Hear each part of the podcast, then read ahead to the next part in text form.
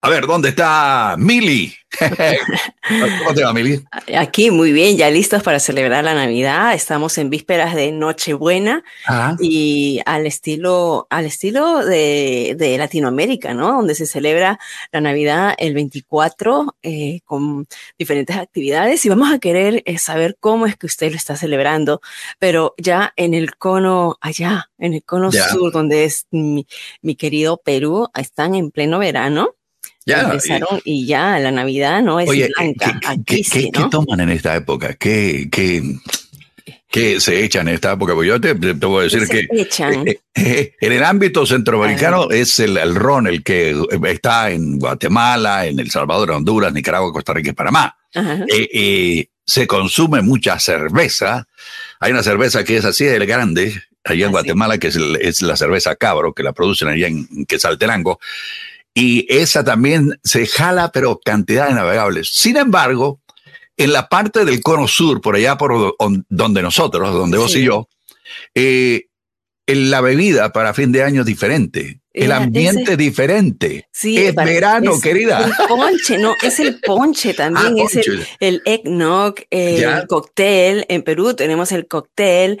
Eh, después, no sé, ¿sabes qué? bueno, mi familia como que no, no, no, somos así muy chupísticos, que digamos. ¿ah? Ya, ah, es cerveza, la, pues, clásica. La clásica, la cerveza. Y ni siquiera sé en este momento cuál es, porque era la Pilsen, la Cristal. Ahora, la verdad, hay eh, la cusqueña, hay una cerveza que es negra, eh, pero más que todo es eh, en Perú es el Oye, saludos a que Salterango, dice Armando Díaz, un saludo a los, a los de Shela, a los de Shelahu, porque así, así también le llaman a, a que Salterango. ¿ah? Armando, un abrazo para, para vos, Patojón, que la pase bien. ¿Qué significa Patojón? Eh, sí, significa que es un muchacho entre 7 a 13 años. Ah, un patojo, un, chivolo, un chivolo. Ya, bueno, que también le dicen chirices a los más chiquitos ahí en Guatemala. Un cipote, pues, un cipote. Bueno, ese es en El Salvador. Acuérdate que son dos países con, eh, con eh, distintos léxicos. Cipote, chivolo. ¿Qué más era? Ya. Sí, patojo. Y esto, que es un bebito. Ah. y el, patojo y, nuestro querido Alejandro eh, Chivolo, yo le digo. Ah, le dicen Chivolo, ¿ah? Yo, yo, yo, Alejandro, digo, eres un chivolo, eres un chivolo. Ah, bueno. Oye, entonces, ah. ponchecito toman ustedes. ¿Y qué le echan al ponche? Ponchecito, mira, es el, el ponche. Eh, es que es diferente, ¿no? Al ponche de acá. Yo le digo, es cóctel más que todo. Es como que si fuera eh, en base con huevo, leche y por supuesto el pisco sour, ¿no? Ya. Ah, así que, bueno, y, el champán.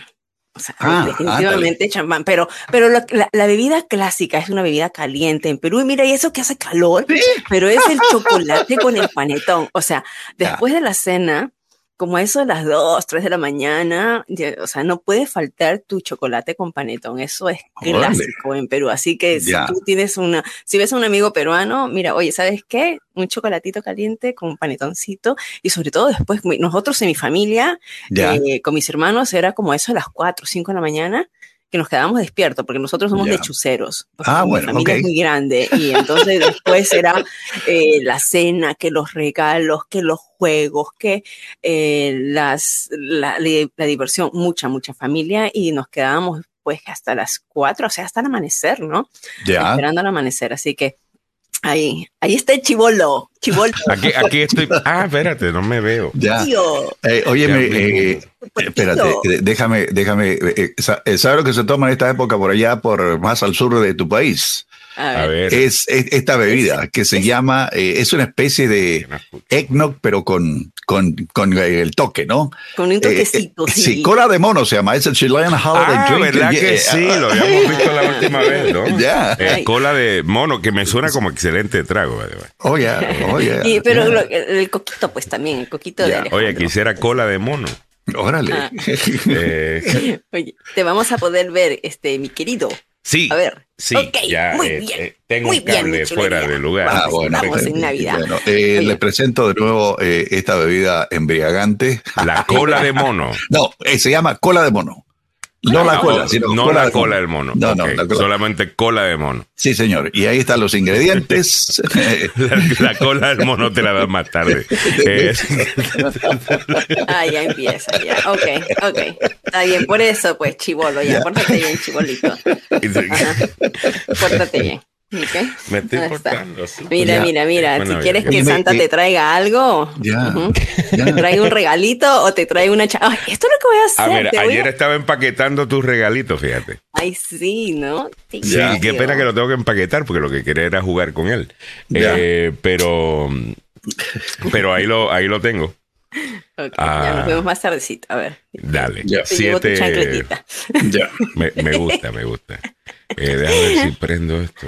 A ver, vamos a ver, chicos, ya 23 de diciembre. Ahora sí, pues. navideño. El, Alejandro está de Colorado. coloradito, coloradito, coloradito. Yo solo lo único que tengo colorado es el, gorro este que tengo puesto. No, yo, tengo los, los aretes este, rojitos, este, pero... Este también lo tengo guardado, pero es muy largo, hermano. Ah, no, ya, demasiado. A ver, a ver, a ver. No, no, lo vi que se estaba, no, estaba haciendo algo acá. Mira, mira, mira, esto, esto es más largo. Ah, tremendo. Sí, esto es más largo de su tío pobre, hermano. Pero...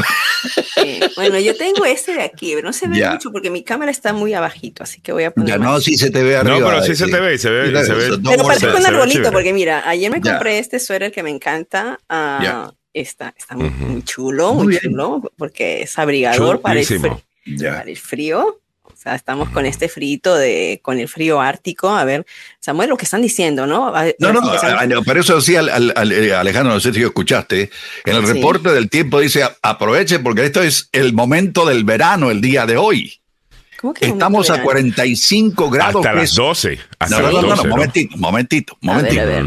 No, no, se, no se me chiplanen, no se me emocionen. Mira, a partir de, o sea, ahorita estamos a 45, ya va a comenzar a bajar poco a poco. A las 7 de la mañana sigue bajando. A las 8 y de las 8 hasta las 2, que Dios nos agarre compensado, compadre.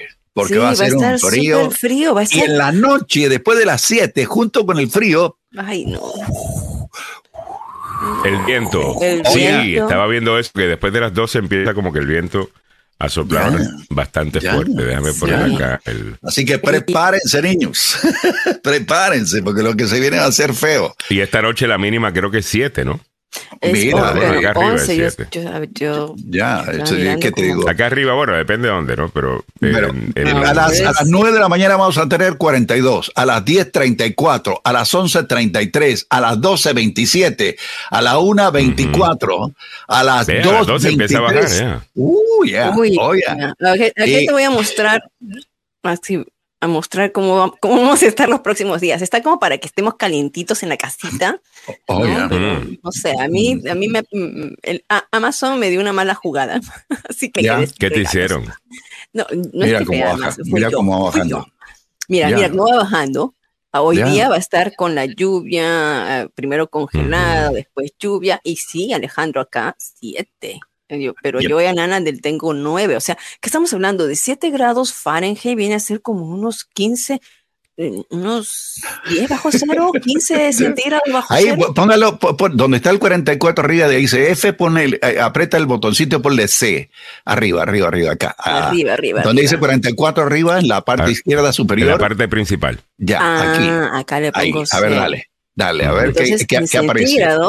vamos a estar estamos en 7 centígrados. Ya, a 14 grados, grados bajo, cero. Ajá. O sea, en ese momento señores, 7 grados centígrados para los que están en el lado de, de, sur y que se, se, dejan guiar por centígrados. Pero vamos, vamos a bajar a menos. En el resto del planeta, mija. en el resto del planeta son centígrados y kilos. Aquí todavía están Lo que pasa es que nos vamos con centígrados porque es más dramático. ¿ves? Oh, es menos 14. Eh, eh, es que eh, vale, yo, yo, he crecido con centígrados. A mí todavía los. No, no, yo sé, yo hablaba no de ti, no hablaba de ti. sino que he visto también en algunos lugares que están hablando más de centígrados. Eh, pero aquí siempre Fahrenheit. Pero bueno, ah, ahí está. Va a estar bien frío. y el sábado va a estar soleadito, aunque sea soleado. El domingo va a estar bastante soleado, pero con 32 grados, o sea, 0 grados centígrados. Que Navidad. Y, Nochebuena, 13 grados, ¿no? La, la, la, mínima. 13 grados Fahrenheit. O sea, oh señores, vamos a estar a como a 20 grados centígrados, bajo cero. Ya. Nochebuena que me agarren eh, bien. Que me, Dame leer algunos comentarios por acá. Ya. duro. Eh, Merlín Fajardo dice, hola, agenda, buenos días, feliz 23 de diciembre, a pocos días de mi cumpleaños y fin de mes se nos acaba el año. ¿Cuándo es tu cumpleaños, Merlin, para celebrarte? Claro. Deseándote que tengas linda Navidad junto a tus seres queridos. Eh, felicidades. felicidades en tu cumpleaños, feliz Navidad también. Cumpleaños feliz. Henry Molina. Henry Molina dice buenos días. Merry Christmas, feliz Navidad y abrazote para cada uno de ustedes. Me hicieron buena este año. Levántense, levántense. ¿Qué pasó, mi trío? Eh, disculpe, estábamos un poquito tarde. Eh, es más, estaban algunos de ustedes comentando antes de que estuviéramos en vivo. No sé cómo eso se hace. Eh, Merlín Fajardo dice, ya me tenían nerviosa, gracias, aquí estamos. Eh, Cecilia Rojas dice, ¿se durmieron o será solo Alejandro? Buenos días a todos, vísperas de Navidad para una de las fiestas alegres, para otros con mucha nostalgia por estar lejos de nuestros países. Eh, tienes toda la razón. Buenos días, Samuel Alejandro y la hermosa Milagritos, gente linda de agenda. Gracias por darnos las noticias todos los días y escuchar lo que es el opio del pueblo, el fútbol. Isa Ortega dice: Buenos días, Agenda Radio EC, que pasen feliz Navidad y que el año próximo estén llenos de bendiciones, que nadie se enferme y tengamos buen. Eh, trabajo bien pagado, me gusta eso. Gracias, eh, gracias. Greg Kraler dice feliz Navidad, mi gente linda de la agenda. Armando Díaz dice saludos a Quetzaltenango, saludos a Órale. Eh, Luis está por ahí, dice buenos ah. días mis amigos mañaneros, feliz Navidad.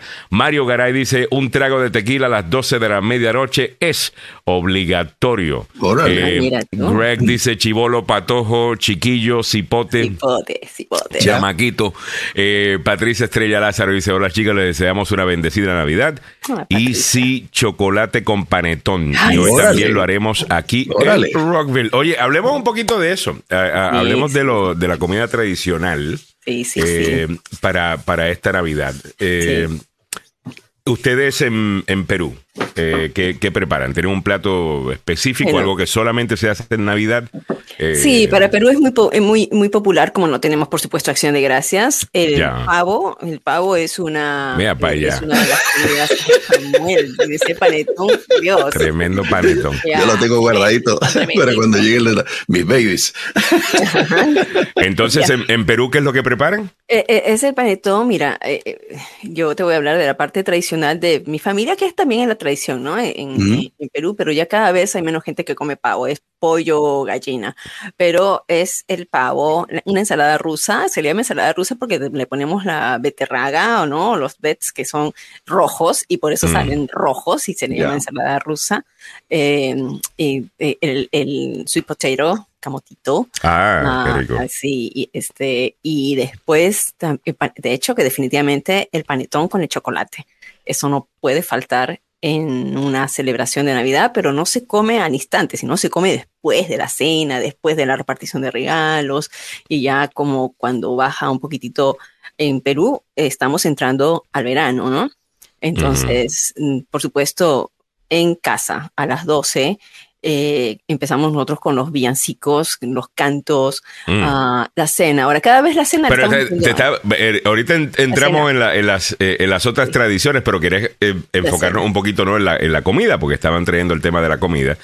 Luis dice en Guate, tomal, tamal de champipe, de chompipe, que eso es el, turkey. Y el, el, el, pavo. Es el pavo. El champipe, guajolote, pavo, como usted quiera decirlo. Qué rico. Eh, Henry Molina dice, Guatemala, tamal con pan francés. Órale. Eh, chocolate con, con francesa también. Perú también es tamal, ¿sabes? lo ahí. Eh, nosotros no tenemos un tamal, pero nosotros tenemos algo similar a... bueno, se parece el empaquetado, se parece, pero es totalmente distinto porque no, no, se hace con maíz, se hace con... Eh, la masa tiene pues guineo, tiene yautía. Eh, tiene eh, eh, malanga. ¿Y qué es malanga? Ah, tampoco la conozco. malanga por favor, traduce, traduce, mi querido. guineos verdes, plátanos. Ya. también se pueden hacer de yuca, pero la mezcla tienes que. Primero es un proceso, ¿sabes? Tienes que tener un, una estación con gente haciendo diferentes cosas. Uno está mm. rayando eh, ah. todos los materiales, eh, después los rayas, tienes que hacer el guiso, después los vas armando, tienes que poner una plata, eh, como una hoja de plátano. tiras, la, masa, tiras el, de esto, alguien lo empaqueta, alguien le está poniendo. Ya, es un proceso larguísimo. Solamente lo he hecho una vez en mi vida y quedaron bien, bien, bien ricos. Y eso solamente, usualmente se come solamente en Navidad. Ah, y obviamente el arroz con gandules, el pernil. Eh, oh. Ah, ustedes tienen el pernil, sí, me encanta. el lechón, el lechón asado. Tienes que, bueno, eh, ponte la fiesta de Pilito del gran combo de Puerto Rico y ahí está todo lo que vamos a comer. Eh, cierto, ¿verdad? La yaca venezolana se ah, parece mucho, mucho, mucho, mucho a los pasteles puertorriqueños. Y by the way, los dominicanos tienen también, le llaman pastel de hoja. Eh, ah, y, es exactamente el mismo sabor. Eh, que el de Puerto Rico. Yo realmente no le noto la gran eh, diferencia. Asumo que los cubanos lo tienen también. asumo que cualquier lugar del Caribe lo debe tener. Las hallacas venezolanas me encantan. Uf, por un tiempo comí muchísimo de eso. Pero la hallaca, ¿verdad que es con maíz? La base es maíz, ¿no? La, la, la, la masa. Me imagino que es maíz. Creo que Yo lo he probado, pero no sé cómo se hacen. Muy, muy ricas. Ay, bueno. Eh, yo estoy acostumbrado a Fahrenheit, los Celsius me confunden. Pero con unos tragos de coquitos y mamá Juana se nos va el frío de una, mi hermano. ¿Quién dice? De una. Mamá Juana. Mama Juana es un trago ah, caribeño ah, que es eh, hecho en casa. Eh, República, eh, República, Dominicana. República Dominicana. Mama Juana. Y su mente también te enciende. mil maneras. Freddy Herrera dice: Hola, buenos días, feliz Navidad y próspero año nuevo. En Google, unos tamalitos de pollo. qué rico. Mira, sabes que voy a hacer una propaganda porque Yesenia Palacios, nuestra querida oyente, ah, ella hace unas empanadas, pero también unos tamales que les quedan riquísimo ah, al estilo mm. peruano, ¿no? Al, estilo peruano, pero eh, tamalitos de, maíz. Ah, mm. y, la verdad que un abrazo muy grande porque Yesenia trabaja durísimo y eh, esperamos algún día Algún día, Yesenia, te voy declarando esto. Algún día vas a tener tu cafecito rodante, vas a tener tu negocito oh my God, para poder saborear de todas las cosas. Oye, ¿qué es un pitorro? Pitorro. el pitorro, es el, ron eh, tradicional y, bueno, clandestino. Eh, ah, ok. Ah, Pero entonces en Navidad ustedes no tienen. El guaro de caña. Por cuando, cuando, tú vete en, a cualquier fiesta, eh, ya sea en Nueva York, en Boston, donde hay muchos dominicanos y puertorriqueños, que viven juntos. Ya. Y vas a encontrar pitorro y vas a encontrar pamajuana. O sea que te imaginas la, la, la juma tan sabrosa que se da en esas fiestitas. 7.32 minutos en la mañana, me, me cuentan, me dicen. no, no, no, no seas mentiroso, que te va a crecer la nariz, hermano. me cuentan, me cuentan. A, ti te cuentan todo. Cuy Castillo dice, ayaca venezolana es muy parecida a tamales guatemaltecos. Henry Molina dice, República Dominicana, tostones, yuca, salchichón, chocolate con mi abuela Meches, qué chévere. En mi casa yo tengo pitorro. Me gusta, Zulma. En mi país, El Salvador, tamales de pollo, pavo o gallina, relleno en los sándwiches de, de, gallina o de pollo. sándwiches de pollo. Dependiendo. Lo gallina rellena es típico por allá por El Salvador. Y le ponen un. ¿Cómo que se llama la salsa que le ponen arriba al sándwich eh, de pollo? Eso sí lo he tenido yo. Eh, ah, sí. Ah, eh, para Nochebuena, creo ¿Es, noche, ¿Es para Nochebuena? Sí, para sí, Nochebuena. para Nochebuena, unos años. Ya. dotes y ahí le ponen todo rellenito. Ah, y también hacen gallina. Yo sé, mis amigos salvadoreños hacen eh, una, una gallina rellena. Gallina rellena. Sí, gallina ah, rellena. Pero bueno, yo me voy con el pavo. A mí, ya. Yo soy es, más sabrosa la gallina rellena. Mm. Te, cuento que es más sabrosa la, la, gallina rellena que el pavo. Es, ah, tiene mejor, mejor sabor. Me digo hambre, muchachos. No, no, a cualquiera le da, a cualquiera le, da hambre. Me voy para México, en donde Isa me dice, hay variedad de platillos dependiendo la zona de la República Mexicana. Ah, en la zona de, de, la Ciudad de México, pozole, tamales, cerdo, la última posada. Pozole. Y arrullar al bebé eh, Jesús, eh, qué, lindo eso. Estaba viendo, no sé si te conté, eh, Isa, el otro día estaba viendo este programa en Netflix que se llama Las Crónicas del Taco, uh, The Taco Chronicles. Y y, y aunque se estaban enfocando acá, estaban en Chicago, estaban en Los Ángeles, estaban en Nueva York. Cada una de esas personas que estaban haciendo tacos allá, acá, los estaba haciendo al estilo de algún lugar en México. Y ah, como México es tan grande, eh, cada lugar pues tiene como que cierta sazón y cierta manera de hacer los tacos. Eh, entonces, no, no, ustedes eh, culturalmente una, la cultura mexicana es espectacular. Ah, y específicamente lo, la, la, el arte culinario en toda la gastronomía de México. A mí personalmente me gusta, me gusta mucho, como me gusta la de Perú. Mucha variedad, ah, mucha variedad. Mucha variedad. Ya. Los, dos. las razones por, por, qué hay tanta diferencia entre lo que se come en Navidad en Centroamérica o en Norteamérica y México con el resto de Sudamérica, especialmente en el cono sur de por donde nosotros, de por allá por, ¿qué te digo? Bolivia, Perú, Ecuador, eh, Paraguay, Uruguay, Argentina, Chile es porque en esta época del año es donde se disfruta más de la verdura y la fruta de verano. O sea, en estos momentos hay una gran variedad de, ¿qué te digo?, de tomates eh, para todo el mundo que se dan solo en mm. ciertas épocas del año. Entonces, el resto hay que importarlo del resto del año. Así que eh, eh, esto es una bendición para, para la gente del Cono Sur, que tiene una amplia variedad de comidas y eh, obviamente hay, ¿qué te digo? Hay una gran cantidad de frutas y verduras que son deliciosas. Deliciosas.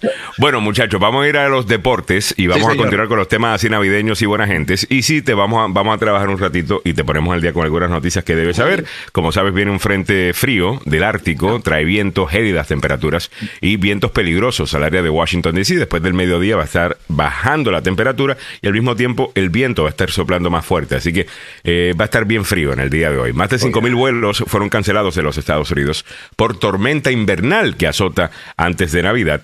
Y también el Comité del 6 de enero revela informe y describe la conspiración de Trump. Recomienda al Congreso que se le prohíba postularse nuevamente. Y parece que el Senado sí aprobó el proyecto de ley de gastos de 1.7 trillones en un intento por evitar el cierre del gobierno. Y si esto pasa a la Cámara, en la Cámara lo que necesitan es una simple mayoría y los demócratas todavía la tienen.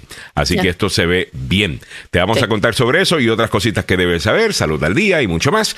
Eh, los precios de la gasolina lo estaremos analizando próximo, pero antes vámonos con el muñeco de las noticias, que ya tiene la información deportiva. Esto presentado por el abogado Joseph Maluf, la demanda más rápida del oeste.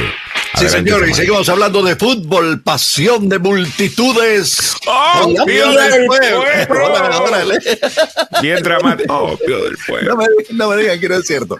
Ok, mm. damas y caballeros, eh, Días después de la dura derrota en la final del Mundial de Qatar 2022 para la selección de Francia, que no pudo retener el título conseguido hace cuatro años eh, en Rusia, y en medio del sabor amargo del plantel comandado por Didier Deschamps, pues eh, la novia de Antoine Griezmann se expresó públicamente con un conmovedor mensaje.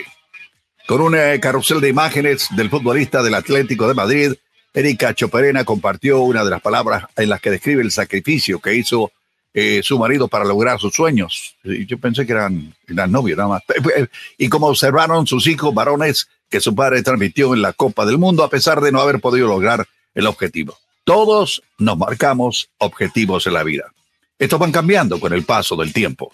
A veces el motivo es que nosotros mismos cambiamos y a veces el contexto cambia y te hace replantearte las cosas y a veces simplemente cambiamos de opinión. Comenzó el texto de Choperena que cuenta su historia en Instagram.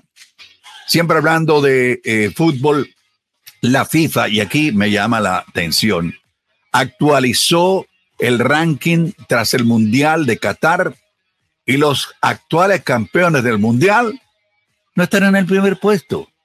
Sí, no están en el primer puesto. Después de la consagración de la selección argentina en el Mundial de Qatar como el nuevo campeón del mundo, la FIFA publicó ayer cómo quedó establecido el ranking de selecciones con algunas sorpresas inesperadas, como el salto de Marruecos en la tabla. Los marroquíes ahora están en el número décimo primero, en el puesto once a nivel mundial. Mire usted. Brasil, a pesar de caer en los cuartos de final de la Copa del Mundo frente a Croacia en la tanda de penales, se mantiene como número uno en la FIFA. Sí, escuchó bien. La FIFA tiene a Brasil como número uno y no a Argentina, los campeones del mundo. En cuanto a las subidas, obviamente la, subida de Marruecos y, Los que se quedaron mal fueron España y Portugal, pero bueno, eso es para otra plática. Por su parte, la principal caída en cuanto a posición la firmó Canadá con 12, quien dejó a Qatar en el 2022 sin sumar nada, anotando dos goles y recibiendo siete. Dinamarca también tras eh, firmar un mundial decepcionante con un empate y dos derrotas, perdió el nivel. El conjunto de los vikingos cayó del tope 10 y quedó en el décimo octavo de la posición a nivel mundial. Y usted se debe estar preguntando, entonces, pues, ¿cómo está la, cómo está la cosa? Bueno, así va. Eh, en, el, en el puesto, lo primero que tiene que hacer es ir al hospital. Vaya al hospital, hágame el favor. Y después de que lo atiendan en el hospital, y si no puede moverse, den una llamada al abogado Joseph Maluf al 301-947-8998. 301-947-8998. Si es posible, el abogado lo va a ir a ver al hospital. El abogado, ¿ok? Así que le recuerdo también que el abogado Joseph Maluf tiene licencia para trabajar en Washington, Maryland y Virginia y tiene dos oficinas. Una en Fairfax, sí, aquí en el norte de Virginia, y la otra en Gatesburg, para cubrir toda el área metropolitana. Lo decimos en broma, pero es cierto. El abogado Joseph Maluf es la demanda más rápida del oeste. Muchas gracias, don Samuel Galvez, por la información a las 7:43 minutos en la mañana. Vamos también a chequear cómo están los precios de la gasolina, que se supone que estemos llegando a los 3 dólares para eh, Navidad es lo que se estaba diciendo, definitivamente que vamos en camino a eso. Eh, la pregunta es si vamos a lograr poder hacerlo, ¿no? Eh, vamos, vamos a ver, pero esto presentado por el abogado Carlos Salvado, Salvado Law. Ser acusado en un crimen puede tener consecuencias graves sobre su estatus migratorio. Yo soy el abogado Carlos Salvado y sé cómo ganar en corte. No se declara culpable antes de hablar conmigo. 301-933-1814. Bueno, muchísimas gracias al abogado Carlos Salvado eh, por eso. Ok, aquí estamos de, de, vuelta. De, retache, pues. Muchas, eh, muchas gracias. Estos son los precios de la gasolina para hoy. A nivel nacional estamos cerca, pero no, no hemos llegado ahí todavía. Tres dólares nueve centavos.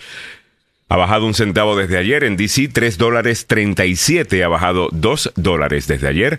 En Maryland, 3 dólares. 2 centavos, 2 centavos. Digo, 2 centavos, perdón, no dólares. Imagínese usted. Estás eh, como yo, te contagié. Gracias, Meli. Eh, en Maryland, 3 dólares 7 centavos. Ha bajado 4 centavos. En Virginia, 2 dólares 90 eh, centavos. Ahí sí, definitivamente han bajado eh, muy bien. Han bajado 7 centavos desde ayer. A California, 4 dólares 34. Texas, 2 dólares 63. Pero mira, Texas y Virginia están bastante cerca. Oh, la diferencia no es tan grande, están ambos por debajo de los 3 dólares. Yo creo que ya vamos bien con esto. El diésel a nivel nacional ha bajado 23 centavos desde ayer. 4 dólares 69 en DC. 5.12 es lo que estás pagando. 11 centavos ha bajado. Y en Maryland, 4 dólares 94, ha bajado 4 centavos. En Virginia, 4 dólares 88, ha bajado un centavo. Así que ya lo saben, el lugar más barato sigue, sigue siendo Virginia, eh, pero Maryland ha bajado bastante. Se recuerdan que casi por un mes era el más caro ah, en, nuestra área, incluso más caro que DC. Así que bueno, esas son buenas noticias. Yo creo que quizás para el 25 podemos estar en 3 dólares a, nivel nacional. Ya. Sí, para año nuevo. Vamos ah, a ver. Estamos hablando. bueno. Sería entre hoy y mañana, tienes, tienes mañana, tienes el sábado, tienes el domingo. Ya, se puede, se podría dar. se podría dar. Puede ser que el lunes cuando estemos acá, cuando estemos acá el lunes podamos decir que estamos ya por los 3 dólares. Me parece, me parece chévere. Bueno, muchachos, vamos a seguir trabajando un poquito. Más de 5 mil vuelos fueron cancelados en los Estados Unidos por tormenta invernal que azota antes de Navidad. Esto, bueno, como ustedes saben, no solamente nuestra área que espera, aquí esperamos mucho frío y viento pero otras áreas están esperando nieve. Eh, no, hielo. nieve. Y ya tienen nieve. Eh, yo estaba viendo un reporte esta mañana de uno de los nuestros que trabaja para la cadena NBC en, en Chicago. Y no me gustaría estar en Chicago, mano. No me gustaría para nada estaban con lluvia, con viento, con frío, con nieve, con hielo, así cayendo. Un poco de nieve en un momento, después hielo, después ventarrón, después lluvia. Y complicada la cosa por allá, por la, por la zona de los vientos ahí en Chicago y Illinois. Ah, sí, y, en otras zonas son 150 millones, como dicen, 150 millones de Ya, es va a estar complicado por, por, la parte. Ya. es una de las que le están llamando la nevada más. Eh, mm. la, nevada más fuerte, la nevada ártica, ¿no? Así, así la están catalogando, así por, por el frío. Henry Molina me dice 2 dólares 97 en Urbana, Maryland. Bueno, está aquí de vecino mío, Henry. Eh, saludos. Salvador Celaya dice feliz Navidad y próspero año nuevo lleno de dicha, amor, paz, salud y prosperidad para todos. Muchas gracias. Isa Ortega dice que Dios cuide a todos los que salimos a trabajar. Ya de camino a Silver Spring saldré a las 2 de la tarde. Saludos, Isa. Freddy Herrera dice qué rico con mucha comida y me dieron hambre. Me imagino, me imagino que sí. Eh, me dice Alaskan, yo soy mexicano, pero tengo amigos de Dominicana y Puerto Rico. Tenemos un buffet de diferentes comidas y tragos. Güey, qué rico se tiene que poner eso ahí.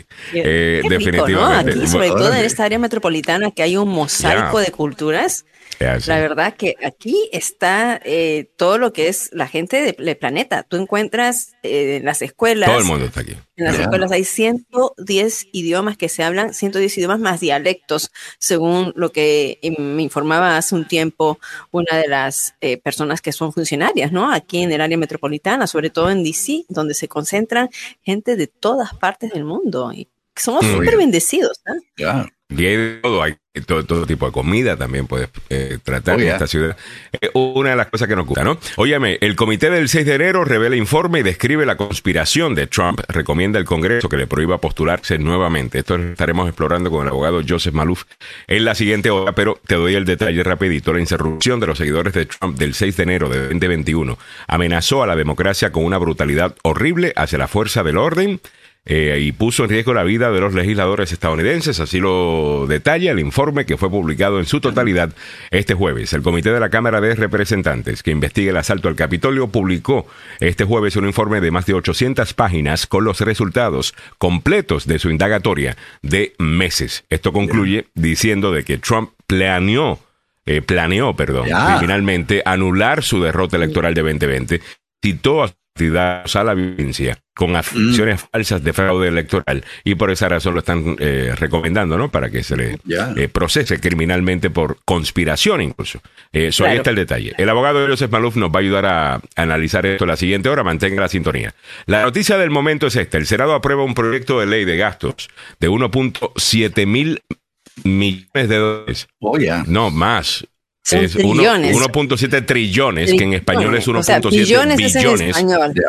Es, una. Pero en inglés es 1.7 trillion. trillion. O sea, esto, yeah. esto, esto, trillion, esto es un montón de plata. En un intento por evitar el cierre del gobierno. Bueno, este es el plan que cubre el año fiscal completo. Correcto. Y parece que lo han logrado hacer. El Senado aprobó el jueves este paquete de gastos de aproximadamente uno 1,7 trillones de dólares que financiaría al gobierno federal hasta el próximo otoño o sea, el fiscal year, el año fiscal, y enviaría otra ronda de asistencia financiera a Kiev, eh, obviamente para la guerra entre eh, Ucrania, y Rusia, un día después de que los legisladores dieran la bienvenida al presidente Zelensky. La aprobación del extenso paquete se produjo menos de tres días después de su presentación, mientras los legisladores se apresuraban a evitar el cierre del gobierno. Ayer sacaron hasta a Trump a pedirle a su gente que no votara por este plan que este plan iba a ser un desastre, él ni siquiera sabe qué es lo que estaba hablando, él utiliza la palabra desastre cada vez que quiere criticar algo, entonces no tiene ningún poder, no tuvo ningún poder, no convenció a nadie, ayer, y por esa razón es que el Senado como quiera votó con republicanos y demócratas para pasar, para mover esto para adelante. Creo, que a Donald Trump, básicamente, Mitch McConnell le dijo, sí, lo escucho, y le sacó el dedo, usted sabe cuál. Ah, Te digo un poquitito de lo, que, significa, ¿no? Oye, eh, fueron como 12 o 15 republicanos que votaron en favor, les cuento, ¿ah? entre paréntesis. Claro, fueron, son 68 que votaron mm. a favor y 29 en contra para que se enviara la legislación a la Cámara de Representantes. O sea, 68, estamos hablando de 18 eh, republicanos que votaron a favor de esta, de esta política o de esta legislación.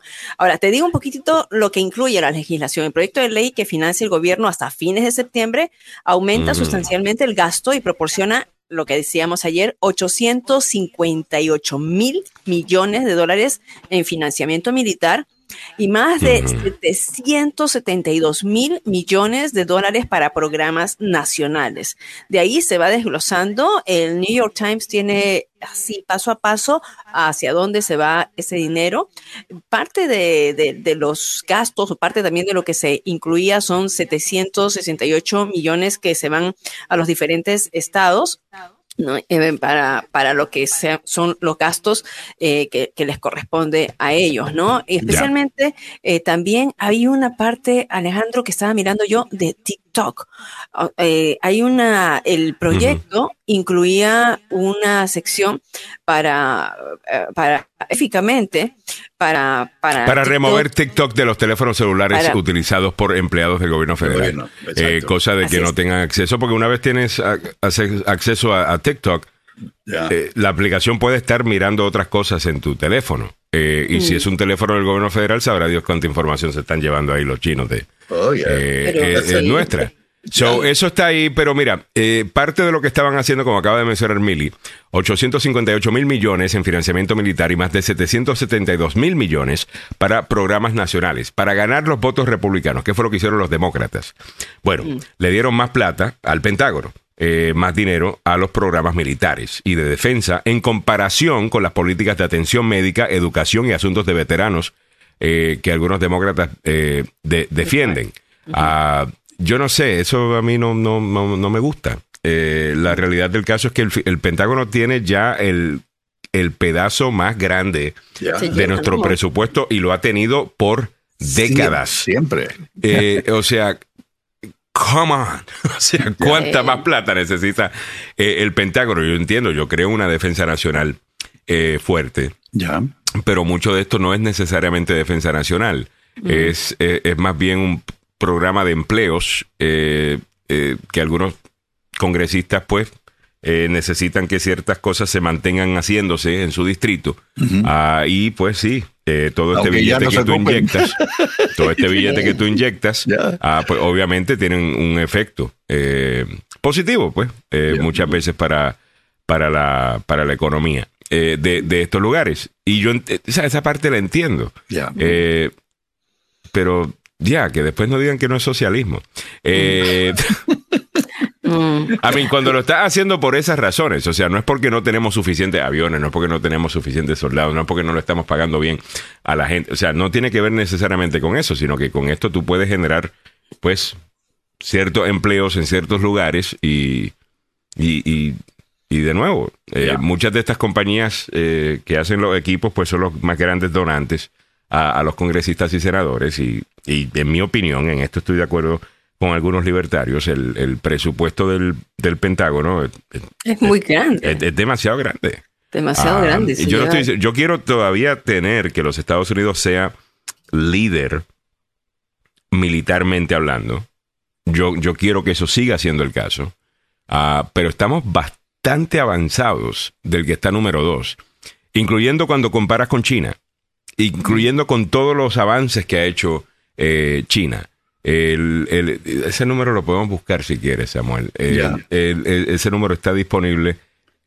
Nosotros estamos bastante bien financiados en cuanto a nuestra habilidad de hacer guerra, de defendernos, de ayudar a otros países que están en una, en una situación.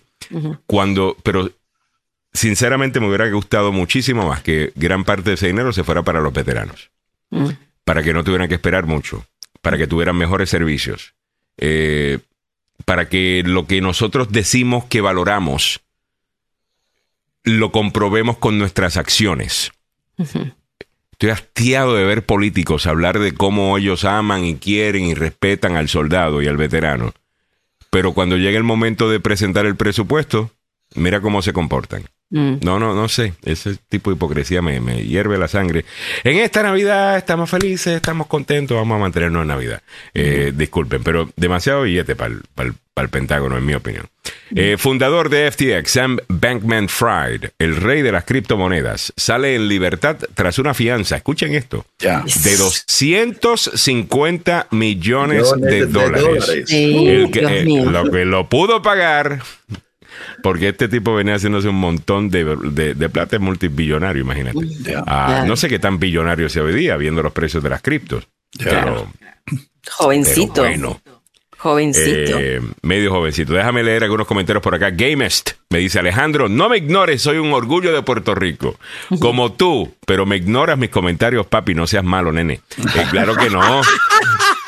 Cariño, yo, leo tus comentarios. El otro día leímos tu, tu comentario que estaba celebrando, no, tu operación, tal cosa. Te mandamos mucho eh, amor y cariño. Dice, ok, Merry Christmas for everyone. I love you guys. Voy tarde para mí. Yoga. Cuídense. Y si toman, no manejen, mejor me llaman. I take care of you. Me gusta. Eh, saludos para ti, gamers. Eh, déjame irme a otros comentarios por acá. Armando Díaz está por ahí. Y dice, pitorro y pasteles sin ketchup. Total, sin ah. ketchup. Aunque yo algunas veces le pongo ketchup a los pasteles. Y le pongo salsa picante. Yo le pongo salsa picante a todo. A todo, no. le cambias todo el sabor. ¿Qué es un pastel para vos? El pastel, lo que estaba, estaba describiendo antes, lo que es eh, guineo verde, yautía, eh, plátano, eh, pareciera el empaquetado, pareciera que es un tamal. Pero la masa oh. en sí es guineo verde, plátano verde, yautía, lo puedes hacer con yuca. Y obviamente tiene un guiso de puerco ah, que lo pone adentro. O sea, es de chanchito el tamal, entonces. Lo, empaquetas, ya, lo, lo, empaquetas igualito, muy similar a, a, un tamal, hoja de plátano, eh, tal, tal, tal, y después lo puedes servir. Ah, y bien rico. Bien, bien rico. Eh, hablando de tamales, llevo.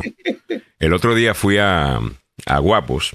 Eh, fui a Guapos el sábado el domingo pasado. Domingo, pero al final del mundial. Y el sábado tenía ganas de comer un ceviche. Me parece que se está cortando, soy yo.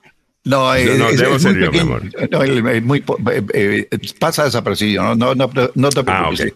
Ah, okay. Gracias. Entonces voy a, a Guapos y, y, me siento en la barra y ordeno eh, un ceviche, el ceviche aventura, que es el que me gusta a mí. Oh. y esta vez lo ordené con un tamal de lote, que es este que es dulce, ¿no? Que, que es solamente... Wow, la combinación del dulce del tamal de lote y el spice, eh, porque también yo le pongo el picante al, al, ceviche. Qué rico. Un bocado del ceviche y después un poquito de el tamal de lote con la crema. Ay, qué rico. Oh my God, qué rico. Qué rico. Estoy, creo que voy a pasar por allá en el día de hoy. Eh, Ah, yo, ayer, pasé, por ese sector, pero no fui precisamente a, Guapo, sino me mandaron a buscar unos paquetes. Ah, ah me dice Merlín Fajardo, les cuento que yo comí pavo peruano adobado con chicha jora. Muy delicioso. ¿Qué es chicha jora? Mira, es un maíz eh, fermentado, eh, que es la parte de la, de la región norte de Perú.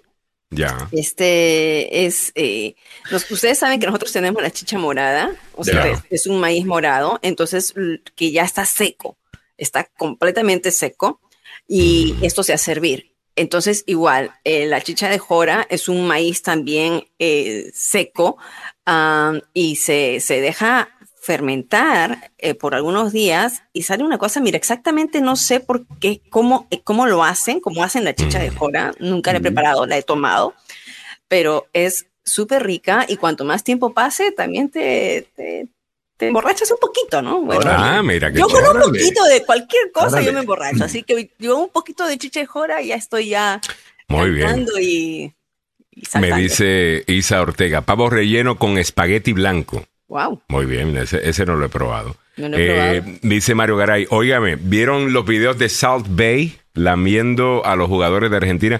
Qué ridículo Salt Bay. Eh, Salt Bay es este, y, qué, qué, pena que tengo que admitir que estuve en su restaurante en Nueva York cuando estaba de él, tiene un restaurante en Nueva York y él es bien famoso. Se hizo súper famoso por la foto esa en donde como él tiraba la sal, que es básicamente que él agarra la sal y la tira como casi de lado, ¿verdad? Entonces se convirtió en una sensación en las redes sociales. y mucha gente empezó a utilizar el meme. si te búscate Salt Bay y lo vas a ver. Este es el tipo que cuando gana Argentina está detrás de Messi queriendo que se tome una foto con él. y, metiéndose, y Messi se nota que no quiere tomarse una foto con él, porque aquel es lo que está, es lo que le llaman cloud chasing, que es cuando tú eh, te tomas una foto con alguien y después la publicas como que ustedes son los, eh, son súper hermanos y amigos y, y, panas y, tal cosa. Y hay un montón de gente así que es mal me um, y al final del día, Pues en el video pues aparece como Messi se le está corriendo y él seguía y seguía y seguía hasta que finalmente pues se tomó una foto. Ah, pero se tomó una foto con la copa, se tomó una foto con otros jugadores. Bueno, al final decidieron que lo que no está permitido en la próxima Copa del Mundo aquí en Estados Unidos y México. Eh, Estados Unidos, México y Canadá. Eh, ya, ya, ya, ya lo votaron. Esta joyita. Ay, sí, él está saliendo en todas partes. En todas partes, haciendo el ridículo, porque ahí está, eh, está como se ven eh, las fotos que él publica, pero no sé si tienes la de, a ver, South Bay con...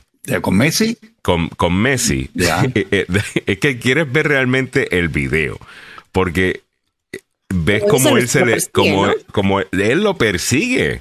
Y Messi como que se da cuenta de que, mira, yo sé que este lo que quiere es fama, eh, eh, fama y hacerse, you know, whatever conmigo. así que, pues, pues no. Y Messi pues no quería. Aquí lo estoy buscando, disculpen. Bueno, ahí está. Mientras tanto estamos mirando la cara de Messi, que, qué alegre Messi y el otro. Mira, Eso fue después de que él lo estuviera siguiendo. Eh, pero ya está buena esa noticia. Chicha, eh, Gui Castillo dice, chicha morada es igual que la chicha guatemalteca. Te tomas un par de vasos y, se te agradan las piernas. esa, es la chicha de, Jora. La chicha morada sí es un refresco sano, ¿no? Muy rico, pero la chicha de Jora es que tómate un vasito, dos vasitos y tres y ya estás bailando y como dices tú, muy bien. muy bien dicho. ¿A dónde se va el dinero que se paga de la fianza? Bueno, pues el Estado se queda con eso, o el gobierno se queda con eso, hasta que tú termines tu, proceso. Eh, es como una garantía de que sí me voy a aparecer. Eh, para eh, este juicio. Y si no, para que no te escape. Pero una persona como esa, 250 millones de dólares, los pierde en un día. Eh, con un bajón drástico de Bitcoin. Eh, ¿Me entiendes? O no sé qué tan motivado esté él de regresar para su juicio, pero asumo de que esa gente tiene eh, otro proceso de ley, Isa. Esa gente ya está negociando a otros niveles. Mm. Ah, y sí. No creo que le van a poner un montón de años de cárcel. No, yo creo que este va a salir de lo, de lo más bien, en mi opinión. Mario Gay dice, miraron los videos, así es el que estábamos hablando, eh, ese ya lo leímos. Zulma dice, a mí lo que me encantó fue cómo la familia de los jugadores, sus hijos, esposas y padres estaban juntos con ellos celebrando. A mí también me gustó mucho eso, también las fotos de Messi con su esposa y sus hijos. Eh, y otros jugadores también, ¿cómo, cómo era el...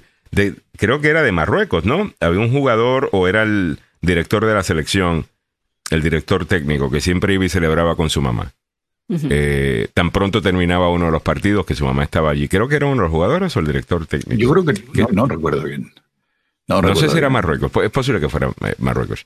A mí nunca me gustó eso de cómo tiraba la sal en la carne, toda la sal se destacaba en sus manos peludas y ahí cae sobre la carne, dice eh, Alaskan. Ya, una cosa que se hizo famosa, él estaba haciendo una carne, tiró el sal de cierta manera y de repente pues, ajá, eh, ese es el estilo. Ah. ¿Y de dónde es ese tipo tú? Ah. Eh, de Turquía. Ah, es turco. De, de, Turquía. Y mm. la, la, carne en su restaurante es muy buena, te cuento. Ah, ¿Sí? y te sirven unos pedazos de carne eh, gigantescos. Eh, no diría que es mejor que cualquier otro lugar de steak eh, en Nueva York. Bueno, Nueva York tiene buenísimos steakhouses. Um, buenísimos steakhouses. Ay, ya, eh, deja de que hablar de comida, que ya se me hace. Es la, es la verdad. No, no, eh, no sé si sobresale. no sé si sobresale. Se come en Uruguay y Argentina. Por allá están los mejores steaks. sí, definitivo. definitivo. no, no, incluso hay steakhouses argentinos en, Nueva York. muy buenos. Pero el, el típico you know, steak neoyorquino, eh, you know, New York strip, que sencillo, ajo, sal y pimienta ah, y mantequilla. Ay, Uf, bien rico. All right. encontré, el eh, video, ¿ah? ¿Mm? encontré el video donde lo están persiguiendo, ¿no? Ah, ok, chévere. vamos a ver. Sin audio negra, para que, por si acaso. Mira, aquí está él, lo saluda y él saluda. Eh, y ahí se toma eh, la, pero eso es después de que lo está siguiendo. Aquí es que lo está siguiendo, ¿ves? Y se va detrás de él. Sí, está Wow, lo que es, lo que es ser carifresco. Sí, que lo está tocando. No, y que se va de él, la persona se está yendo, está, acaba, de ganar la Copa del Mundo. ¿Tú, ¿Tú te crees que tú quiere hablar contigo? Eh, como dice la, nota, dice, pues fue criticado, ¿no? Por acosarlo, por estar acosándolo y mira, ay, besando la copa. ¿Y tú por qué tienes la copa en la mano? Qué eh, protagonista. tú que uh, siempre buscando el protagonismo. Eh, pero bueno.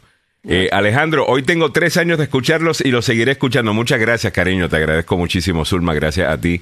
Eh, siempre estamos bien contentos de ver que estás en la sintonía y, leer tus comentarios. Siempre, wow, tres años. Siempre escucho lo que tienes que decir. ¿Ok? Berti Angulo dice, espero que sea, que se lave bien las manos bien antes de poner la sal a la, a la carne. Eh, ya, dice por acá, tener otros comentarios. Gladys Espejo está por ahí. Saludos, Gladys. Eh, que tenía un mensaje navideño. Eh, disculpen que son muchos comentarios. Gladys pero dice que el nacimiento de Jesús nos traiga nueva esperanza. Dice, mucha inyección de dinero se traduce en inflación, ¿cierto? Eso es así, Gladys.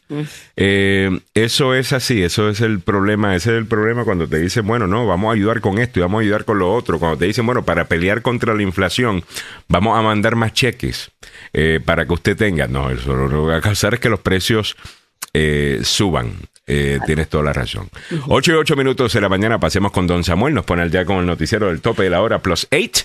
En breve regresamos con mucho más. Yo me busco un cafecito y regresamos con, las otros con los otros temas del día, incluyendo salud al día, aquí con nuestro venadito eh, maravilloso Milagro Menéndez.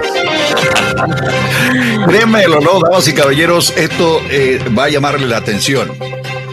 Sean Hannity admite en declaración jurada que no creía en las afirmaciones de fraude electoral de Donald Trump. Sí, escuchó bien. Sí, el presentador de Fox News. En el ámbito metropolitano, Adam Sayed fue contratado por la iniciativa de reforma penitenciaria de la Universidad de Georgetown. En nuestra América Latina, el presidente Nayib Bukele junto a su familia envió un mensaje a sus compatriotas en lo que afirma que por primera vez en mucho tiempo El Salvador tendrá una Navidad en paz. Muy buenos días, le saluda Samuel Galvez y aquí el detalle de la información. En el ámbito nacional, el presentador de la cadena Fox News, que es una cadena conservadora, Sean Hannity, admitió bajo juramento que no creía ni por un segundo que hubiera un fraude electoral masivo en las elecciones del 2020. El testimonio de Sean Hannity se incluyó en las declaraciones judiciales publicadas en el Tribunal Superior de Delaware, según el New York Times. Las declaraciones fueron parte de una demanda por difamación de 1.600 millones contra la cadena Fox presentada por la empresa Dominion Voting System. Sean Hannity estaba respondiendo a una pregunta en la declaración sobre si creía en las afirmaciones falsas hechas por la abogada del expresidente Donald Trump, Sidney Power, en noviembre del 2020.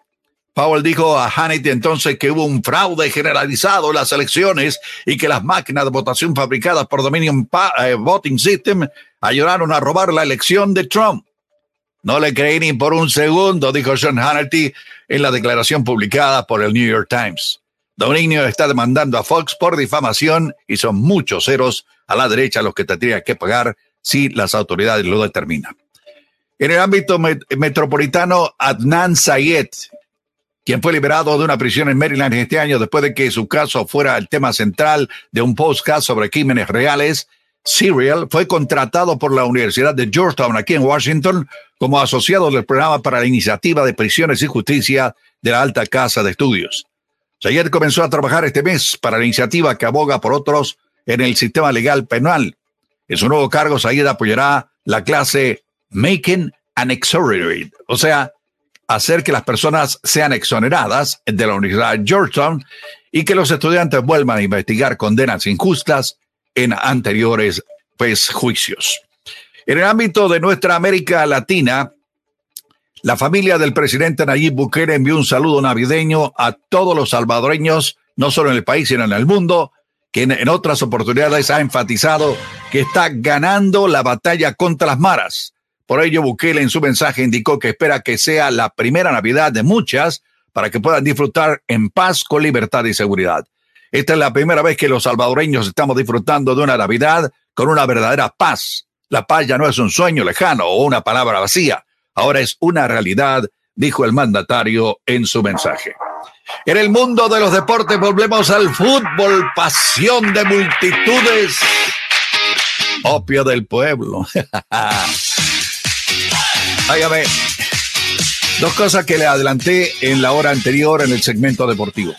Tras la eliminación de la Copa Mundial Qatar 2022 y la desvinculación de Fernando Santos, la Federación de Portugal pretende convencer ahora a José Muriño para que se ponga al frente de la selección portuguesa.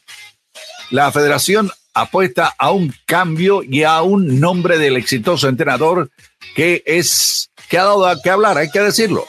El propio presidente de la Federación Portuguesa, Fernando Gómez, sabe perfectamente que no será una tarea sencilla debido a que el director técnico tiene un contrato vigente con la Roma en Italia hasta el 30 de junio del 2024, con el que ganó la primera edición de la Conference League en mayo.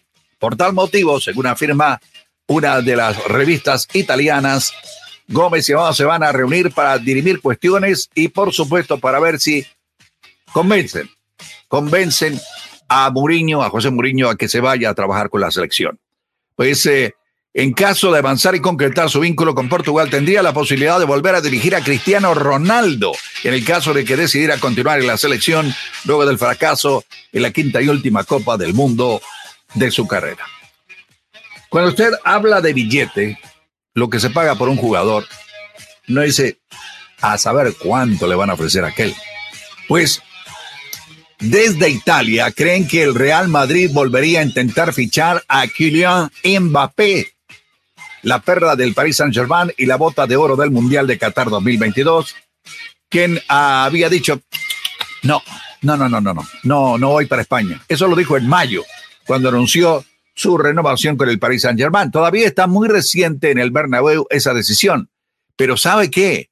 Lo que ha publicado hoy el diario La Gazzetta del Sport en Italia, un medio deportivo de referencia, informa que Real Madrid le haría una oferta, escuche usted, de mil millones de euros para hacerse de eh, los servicios del delantero del Paris Saint-Germain, Kylian Mbappé.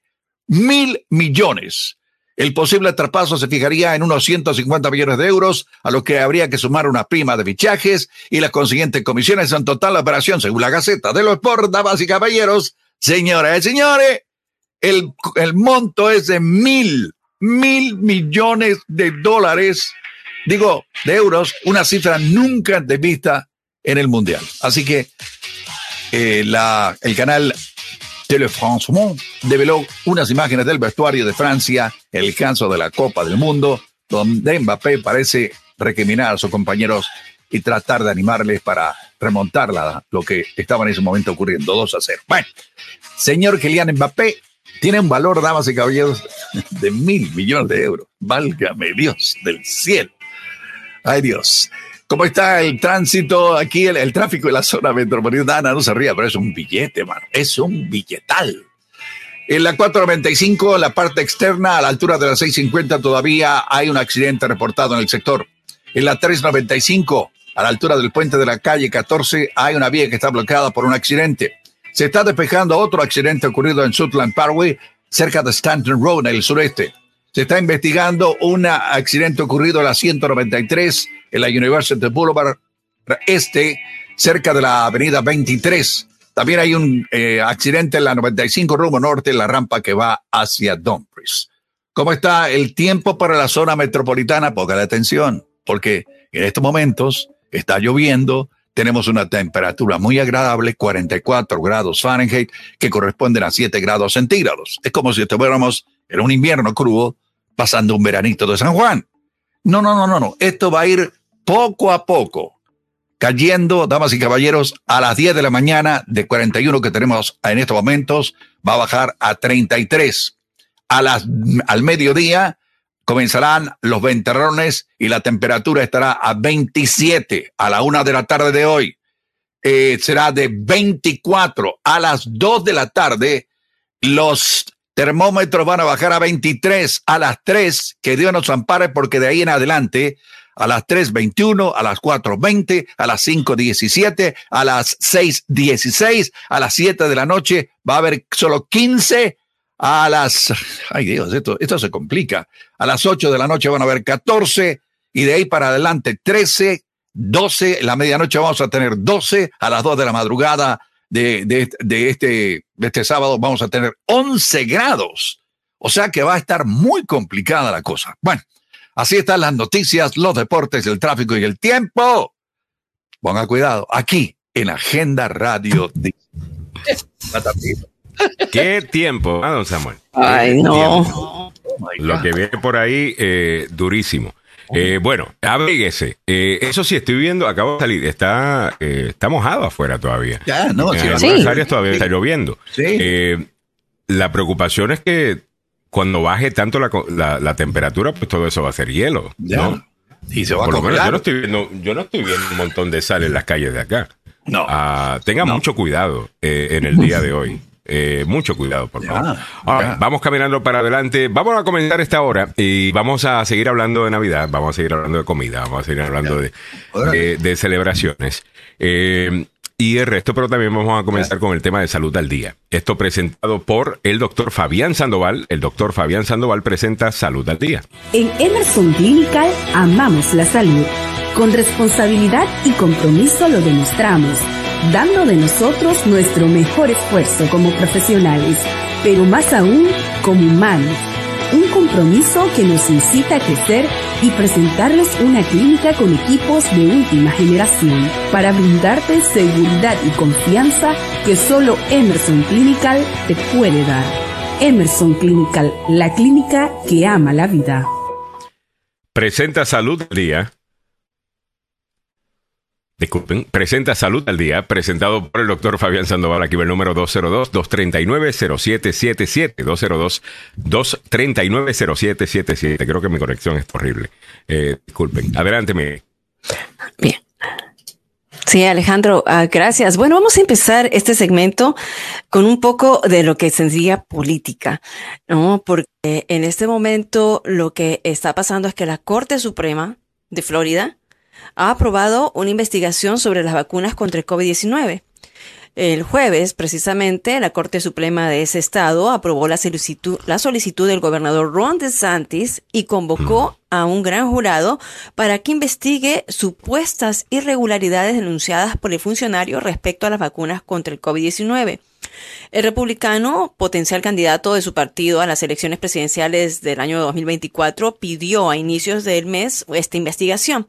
¿Qué es lo que debemos saber? De Santis espera obtener más información de las compañías farmacéuticas sobre las vacunas y los posibles efectos secundarios. Sin embargo, los estudios de dosis eh, financiados por compañías farmacéuticas que desarrollan las vacunas contra el COVID-19 se han publicado en revistas revisadas por pares de paneles eh, de expertos. Ah, los paneles también gubernamentales revisaron los datos sobre la seguridad y efectividad de las inyecciones antes de aprobarlas para su uso masivo. De acuerdo con la solicitud de DeSantis, las compañías farmacéuticas tenían un interés financiero en crear un clima en el que las personas creyeran que recibir vacunas contra el coronavirus garantizarían que no pudieran transmitir el virus a otros. El gran jurado se reunirá durante un año para su investigación. Bueno, lo que sabemos aquí es que en todo momento, al principio, sí se pensó que las vacunas podrían frenar el índice de contagios entre COVID-19, pero a medida que se iba avanzando y la ciencia iba avanzando más en esto, se determinó, me acuerdo de un caso de Massachusetts, que aún vacunados, la gente se contagió. Entonces ya no se habló de que la vacuna sería eh, para evitar el contagio, sino que era para prevenir que la gente no fuera al hospital o que falleciera. Hasta este punto, esa era la situación, ¿no? Pero bueno, eh, DeSantis ahora eh, ha pedido esa investigación y lo estarán haciendo. Mientras que ya sabemos que los virus de respiratorios están a la orden del día. Ahora los CDC están investigando un posible aumento de casos de streptococo en niños. Esto los que tenemos niños, sobre todo pequeños, si usted tiene un niño pequeño, sabe muy bien de qué estoy hablando. Los Centros oh, para el Control y Prevención de Enfermedades CDC investigan un posible aumento de casos de infecciones producidas por la bacteria Streptococcus A entre los niños. La mayoría de las infecciones son enfermedades bastante leves como la faringitis, pero en algunos casos puede causar infecciones más graves y potencialmente mortales, según lo que están diciendo. A estas, a este tipo de Infecciones se les conoce como ICAS o gas invasivo y ocurren cuando las bacterias penetran en la sangre, los músculos, los pulmones u otra parte del cuerpo donde no suelen estar. Administrar la vacuna nasal que es así como spray contra la influenza, puede proteger a los niños del estreptococo A, de acuerdo con un estudio de la Agencia de Seguridad Sanitaria del Reino Unido. Ayer hablaba yo con un funcionario del Distrito de Columbia, eh, querido Iván Torres, quien es un funcionario de salud, y me decía que los hispanos somos los que menos nos estamos vacunando en contra de la influenza. Y que esto, combinado con los otros virus, puede suceder que va a ocurrir casos de gravedad en algunos en algunas situaciones cuando todavía el invierno no se ha manifestado tan fuerte ya sabemos que este fin de semana va a ser como un termómetro o va a ser un medidor para ver cuántas infecciones podemos estar nosotros captando no solamente la de COVID-19 sino la influenza y otras más. Y quiero terminar este segmento con una bebé especial, bebé Victoria, que es una muñeca con rasgos de síndrome de Down. Esto es, esta, esta muñeca es eh, una muñequita que ha sido inspirada por una niña y que mm. eh, ha, salido en, eh, ah, déjenme ponerla en un momentito, en Ecuador. Así que Ecuador está a la vanguardia de todo esto porque ha sacado a esta muñequita, como dije, basada en un caso real y les doy la información adecuada, ¿no? ¿Qué es lo que ocurre con esta muñeca? La, luchar en familia contra la discriminación a través del juego puede convertirse en una herramienta didáctica y práctica para eliminar prejuicios y estereotipos y para ello ha llegado a Ecuador la bebé Victoria, la primera muñeca con rasgos de síndrome de Down en el país creada por una persona particular. Ella es una persona que es una mamá que tiene a su bebé que, con síndrome de Down. Así que los vemos en la pantalla en este momento. Esta es una nota de CNN y la voy Efectivamente, a con Es algo completamente natural saber que somos diferentes. A esta psicóloga clínica guayaquileña le motiva la idea de un mundo en el que las oportunidades superen los prejuicios y donde las diferencias se normalicen. Nunca yo me gusta terminar con esto, algo positivo y qué lindo que sea en nuestro país. Así que tenemos a Victoria, la muñequita con síndrome de Down. Y con eso cerramos este segmento, traído usted por el doctor Fabián Sandoval de la clínica y el Centro de Investigación Emerson, la clínica del Centro de Investigación Emerson en Washington, D.C., con estos programas que tienen precisamente para combatir el COVID-19 en los niños, pero también el virus del papiloma humano. Hay una vacuna específica que eh, se administra en pequeños, en niños a partir de los nueve años de edad, para que puedan evitar contraer el papiloma, eh, el virus del papiloma humano, que afina que en futuro podría generar un cáncer de cervical en las mujeres o un cáncer de pene. Ustedes pueden llamar al doctor Fabián Sandoval para estos programas y también para los programas. ¿El cáncer de, qué? El cáncer de pene. De pene. De oh. pene. Sí. Cuando ah, tienes... de eso. Entonces sí, estamos hablando. sí. Sí, sí, esto lo estábamos hablando y escuchen, la verdad, porque eh, es controversial porque el, esta vacuna... Casi voto el café tomando, café. el virus del papiloma humano eh, eh, puede generar en Carlos Salvador casi se desmaya. Sí. Estos tipos de cánceres. Ay, Alejandro, escucha la palabra y ya fue. Ya. No, no por la palabra, no por la palabra, claro que no, claro que no. Pero sí, o sea, te puede generar ello, ¿no? Entonces, bueno, por eso... ¿Qué cosa? ¿Cómo es que se llama? Se llama el virus del papiloma humano. y entonces hay una vacuna que se le pone a los niños a partir de los nueve años de edad. ¿ah? y antes solamente se creía que se podía prevenir el cáncer cervical en las niñas, pero ahora se sabe que también los niños son afectados con el virus del papiloma humano, con el cáncer, y lo digamos así, cáncer de pene que puede ocurrir. También hay otros programas. Esto es uno de mis placeres favoritos. Es. Eh, eh, que Milly me quiera tirar con la chancleta. Eh, quiero admitir que uno de mis placeres favoritos, lo disfruto muchísimo. Este es yankee. Y esto tiene. Es, que, ustedes no la ven fuera del aire. Fuera del aire me dicen, eres un idiota. Eres, un idiota. idiota. Ah, mm. No lo digo acá. Bueno, chicos, ya cerramos este segmento, como dijimos, eh, con el doctor Fabián Sandoval, así que eh, vamos a editar toda esa parte. Ya. pueden llamar al 202. Ya, dale. 202-239-0777 del doctor Fabián Sandoval. Muchas gracias, eh, Billy. Gracias al doctor Fabián Sandoval que nos está eh, Mira la cara, esa la cara de que. Ya, ya, ahorita hablamos a las nueve, dice Mili. Eh, vacúnate anti-chancleta, dice Isi Vega, total.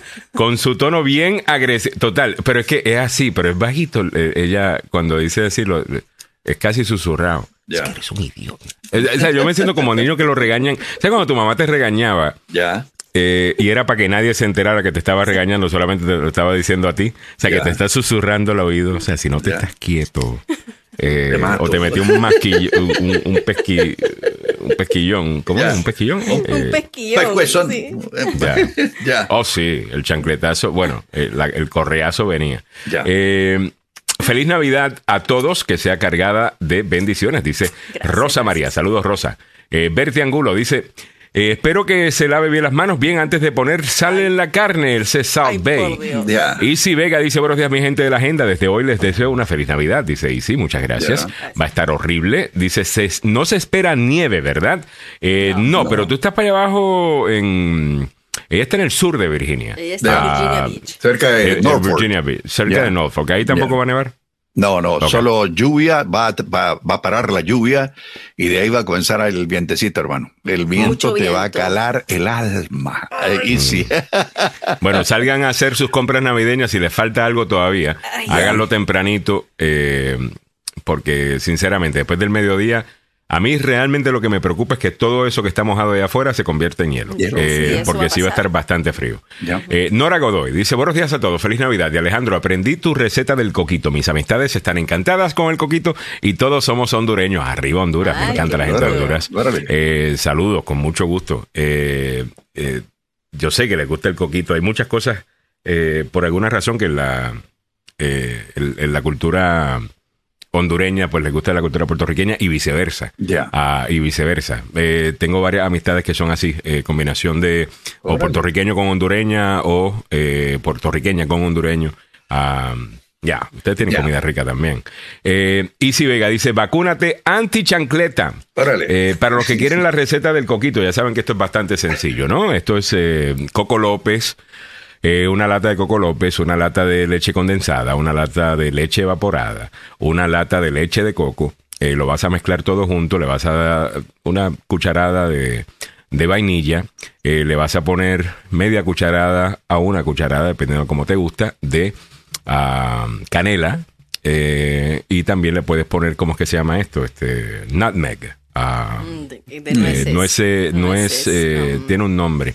Ah, pero nutmeg, pero un poquito menos de nutmeg. Yo le pongo un cuarto a media cucharadita de, de nutmeg, solamente un acentito, ¿verdad? Y el ron, eh, para spice it, le vas a poner unos clavos, le vas a poner canela. Lo va a servir, ¿ok? Y de ese le vas a poner quizás un tercio de taza, media taza de ese.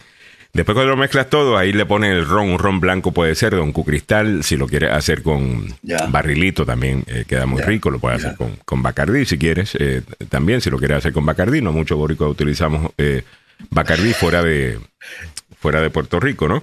Eh, pero, el del barrito creo que es el más... Eh, sí, eso es, rico. Yo, tengo ahí uno de 15 años guardado. Sí, señor. Voy a rico, rico, rico, rico, ah, si lo quieres hacer así. Eh, también le puedes hacer... ¿Qué más le puedes hacer? Hay gente que lo está haciendo de pistachios, hay gente que lo está haciendo de diferentes maneras. Ahora, la manera tradicional de hacer el coquito, tú agarras la, el coco, ¿no? Lo, lo, rompes, lo hierves, agarras eh, esa, eh, esa leche, lo vas a licuar, lo vas a... Utilizas como este, este tipo de... Eh, que es como una... como una tela. Y, y, pones todo eso en, la, en, en, en, esa tela y solamente le sacas el jugo. Ah, es como un cernidor. Ajesa es la manera tradicional de hacerlo. Ah, pero me queda, me queda, queda, queda bien rico. Nadie, nadie se me ha quejado del, coquito. ¿Lo miras o no? El ron del barrilito. Uf. Ahí María. No, esa botella es linda. A mí me encanta el diseño de esa eh, botella. A ver, Gamest está ahí pensando. ¿Qué estás pensando, Gamest? Eh, el problema que el agua de la lluvia se va a congelar, pero eso va a poner, eh, se va a poner sal de las calles y parqueos después que termine la lluvia, después de que termine la lluvia.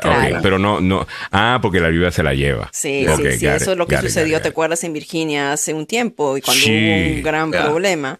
Que no mm. pusieron la sal porque pensaron que se lo iba a llevar y eso fue un desastre. Uy, mm. tenemos a otro Papá Noel. Ya. Aquí está Papá Noel, eh, Don Joseph Maluf. Welcome to the show. Estamos hablando de coquito, de tragos, de comida. Me di cuenta, la receta muy interesante. Leche condensada, todo lo que un diabético debe de comer y tomar.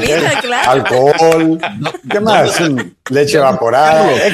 Leche evaporada, leche condensada. Un poquito de azúcar y miel encima y estás listo. Hay alguna gente que le pone huevo, eh, otras personas no le ponen, yo no le pongo huevo, eh, porque quiero manejar bien mi colesterol, obviamente.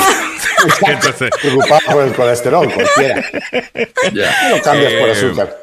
Claro, es eh, como que te comen la hamburguesa, la pizza y todo, pero pides tu Coca Diet.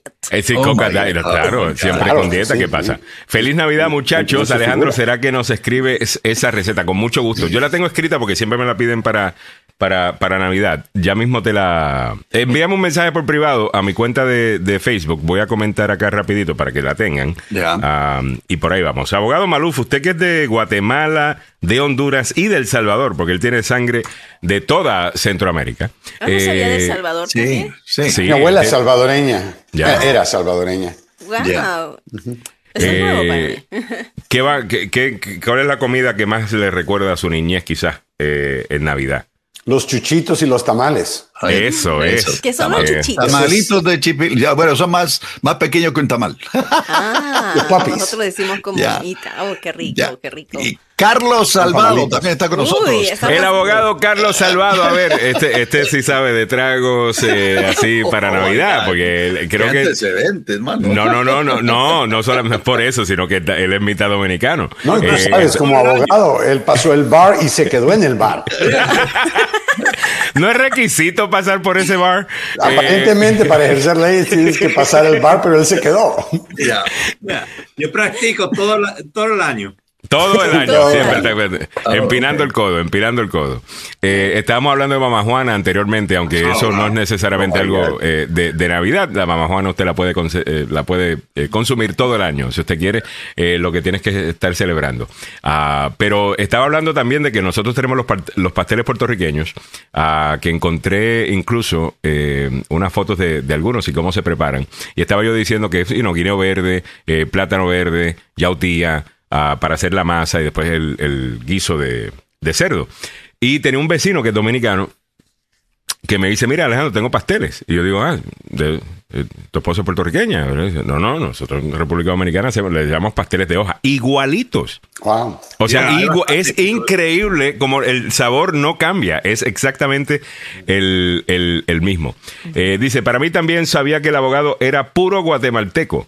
Eh, sí, es de, Guatemala. Bueno, físicamente sí, nací en Guatemala, pero la mitad de mi vida me crié en Honduras y la otra mitad en Guatemala, porque mi mamá y la parte de mi familia materna es hondureños, todos. Eh, dice, ah, y abogado, ¿y el maluf de, de, dónde es que viene? Eso viene de años, siglos atrás del Líbano. Del Líbano, ok. Ah, ya. Con razón es bueno negociando eh, eso grande. Viene en la sangre, ¿qué voy a decir? Angélica Carrillo, Milagros, ¿dónde se puede comprar champú limeño? Champú limeño. Eh, está en mute, eh, ya. Estás en mute. Oh, perdón. Champú limeño es un postre que se hace en base a una yo pensé que iba a usar para el pelo, pero no tenemos mucho. ¿Qué me interesa el, champú? No, no, no, no, es un postre caliente para el invierno.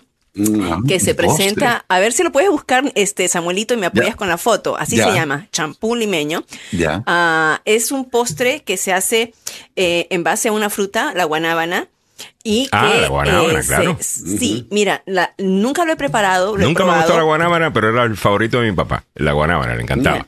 Entonces, ¿cómo se prepara? Y, con, con un maíz grande que se llama mote.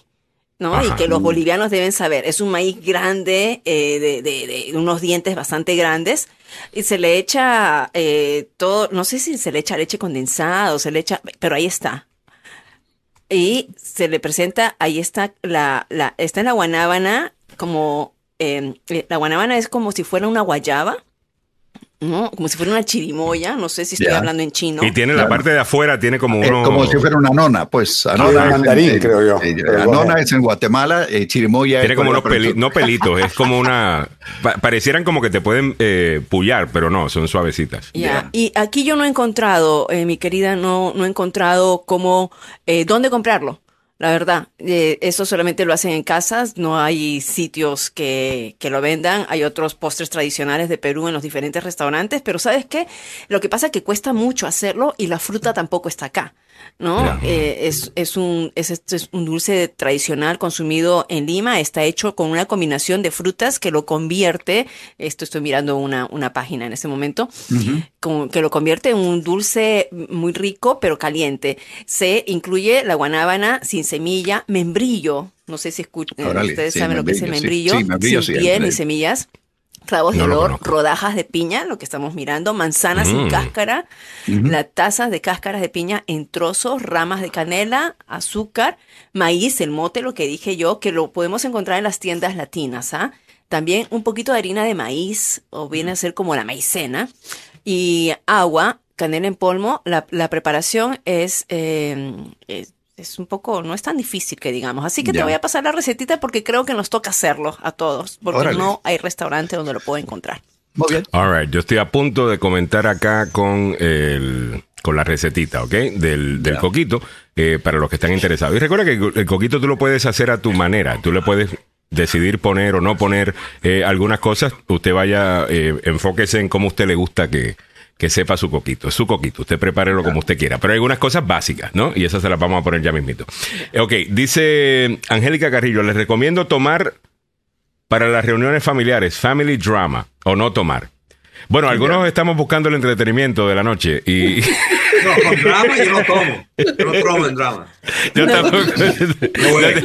Oye, antes de, antes Buscando que haya drama para decir, ¿sabes qué? Me tengo que ir, me voy. Eh, veo drama y salgo corriendo. Ay, no, Alejandro, pero uh, yo también la quiero. Ok, la voy a poner por aquí. Dice, se venden guanábanas sin semillas. Es un poco caro, pero ya se consigue ah. en las tiendas latinas. Dice Luzon Line One. Bienvenida o, bienvenido pues, al, al programa.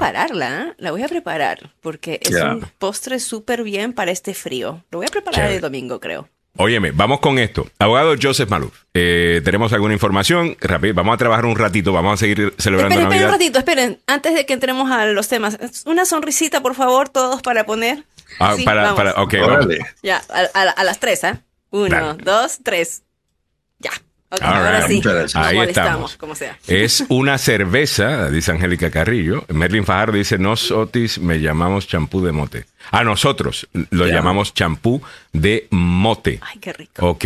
Yo cuando pienso en champú, obviamente pienso, no sé por qué yo pienso en champú para el cabello, ya que ni siquiera tengo, pero bueno, eh, serán recuerdos que tengo de mi niñez. Eh, pienso en, en, eso. ¿Por, qué le llaman eh, champú? Me imagino la textura, debe ser. Ok. All right. Bueno, abogado Joseph Maluf, déjeme irme con, con, esto. Tenemos algo de análisis que le queremos pedir a usted y al abogado Carlos Salvador, ya que tenemos a los abogados acá en el día de hoy. Tiene que ver con la recomendación que va a hacer el comité que investigó el 6 de enero por conspiración en el caso de eh, Donald Trump parece que sí se quieren ir eh, detrás del presidente, expresidente Donald Trump, con este caso de conspiración, de lo que sucedió el 6 de enero, lo planificó, lo orquestó, esto es parte de un plan más grande. ¿Qué opina usted sobre esto? Bueno, estoy completamente de acuerdo. Creo que las evidencias durante las audiencias congresionales eh, y los testigos eh, Cassidy Hutchinson, que ahora hasta el abogado le dijo que tenía que mentir, que le quiero preguntar a Carlos qué opina. Ya. Ah, y todas estas cosas nos mm. han enseñado que lo que pasó el 6 de enero estaba planeado. Escuche lo que dijo, por ejemplo, Steve Bannon en su programa. Oh, mañana va a ser loco. Oh, vamos a tener, ustedes no saben lo que va a pasar. Y de ahí le añades las reuniones, eh, por ejemplo, ah, con eh, eh, el, ah, asistente de Trump, Um, Roger Stone. Roger Stone. está hablando con los Proud Boys acerca de que aunque perdamos, vamos a decir que ganamos. Mira para allá. Eso es antes de las meses antes de las elecciones. De ahí tienes a Roger Stone planeando, obviamente, algo, porque lo miras hablando con, con Terry Dari, eh, eh, Terry no, Henry Dario. Enrique Tarrio. Enrique Tarrio. Ya. Enrique Tarrio. Ya. Henry, como se llame. El tipo, obviamente, estaba no en el no estaba en el Capitolio, pero estaba en Baltimore orquestando algo para que lo que pasó el 6 de enero pasara. O sea, que él fue parte de la organización y él está en contacto con Roger Stone. O sea, todos los pillos, ahí están. Mira, tienes el pingüino, tienes literalmente todos los pillos, ahí están. Ahí están. ¿Qué dice Carlos? Que Roger Stone ha estado muy calladito. Demasiado, y él es el que tuvo mucho que ver con esa coordinación. Hay, yo tengo, y esta es mi propia teoría personal, pero yo creo que hay ciertas personas en el círculo de Donald Trump, que muchos de ellos van atrás 30, 40 años, como por mm. ejemplo Rudy Giuliani y otros, mm. que son a un nivel de un círculo más fiel de él y donde hay más confianza. Mm. Yo creo que estas fueron las personas que se comunicaron con los que ejecutaron el plan del 6 de enero. Eso es lo que típicamente se ve en una conspiración y creo que Trump era el líder de dicha conspiración. Mm, sí, y, y, abogado, interesante lo que usted estaba diciendo de Enrique Terrío, que estaba en Baltimore porque había sido arrestado el día anterior, porque el día anterior en Freedom Plaza, cerca al Capitolio, había quemado aparentemente, había hecho algo con una bandera de Black Lives Matter frente a una iglesia y por eso que fue arrestado, porque si no hubiera estado ese mismo día también pero, allí. Eh, eh, pero estaba coordinando el evento. orquestando todo. Claro, lo miras coordinando y diciendo ven aquí, vayan allá. Tenían armas, damas y caballeros, en Virginia. Estaban pensando que esto era 1776 y perdonen que no me ría, pero ver mil idiotas en el Capitolio con sus AR-15 tomar encima 330 millones de ciudadanos no va a funcionar. No. Somos 330 millones. Ustedes son mil. Según los datos, mil que andaban ahí. Según los datos, eh, Trump hizo 200 intentos para presionar a los legisladores a que eh, estuvieran de acuerdo con él y no reconocer las elecciones. 200 eh, él es el jefe de la conspiración y lo hemos dicho desde un principio. Vamos a ir a lo más simple, ¿ok? Pregúntese usted, ¿quién se beneficia con todos estos actos ilegales? ¿Quién se beneficia? Y ahí usted va a saber quién es el líder de la conspiración. Mm. En este caso, el único, el único que se beneficia es Donald Trump.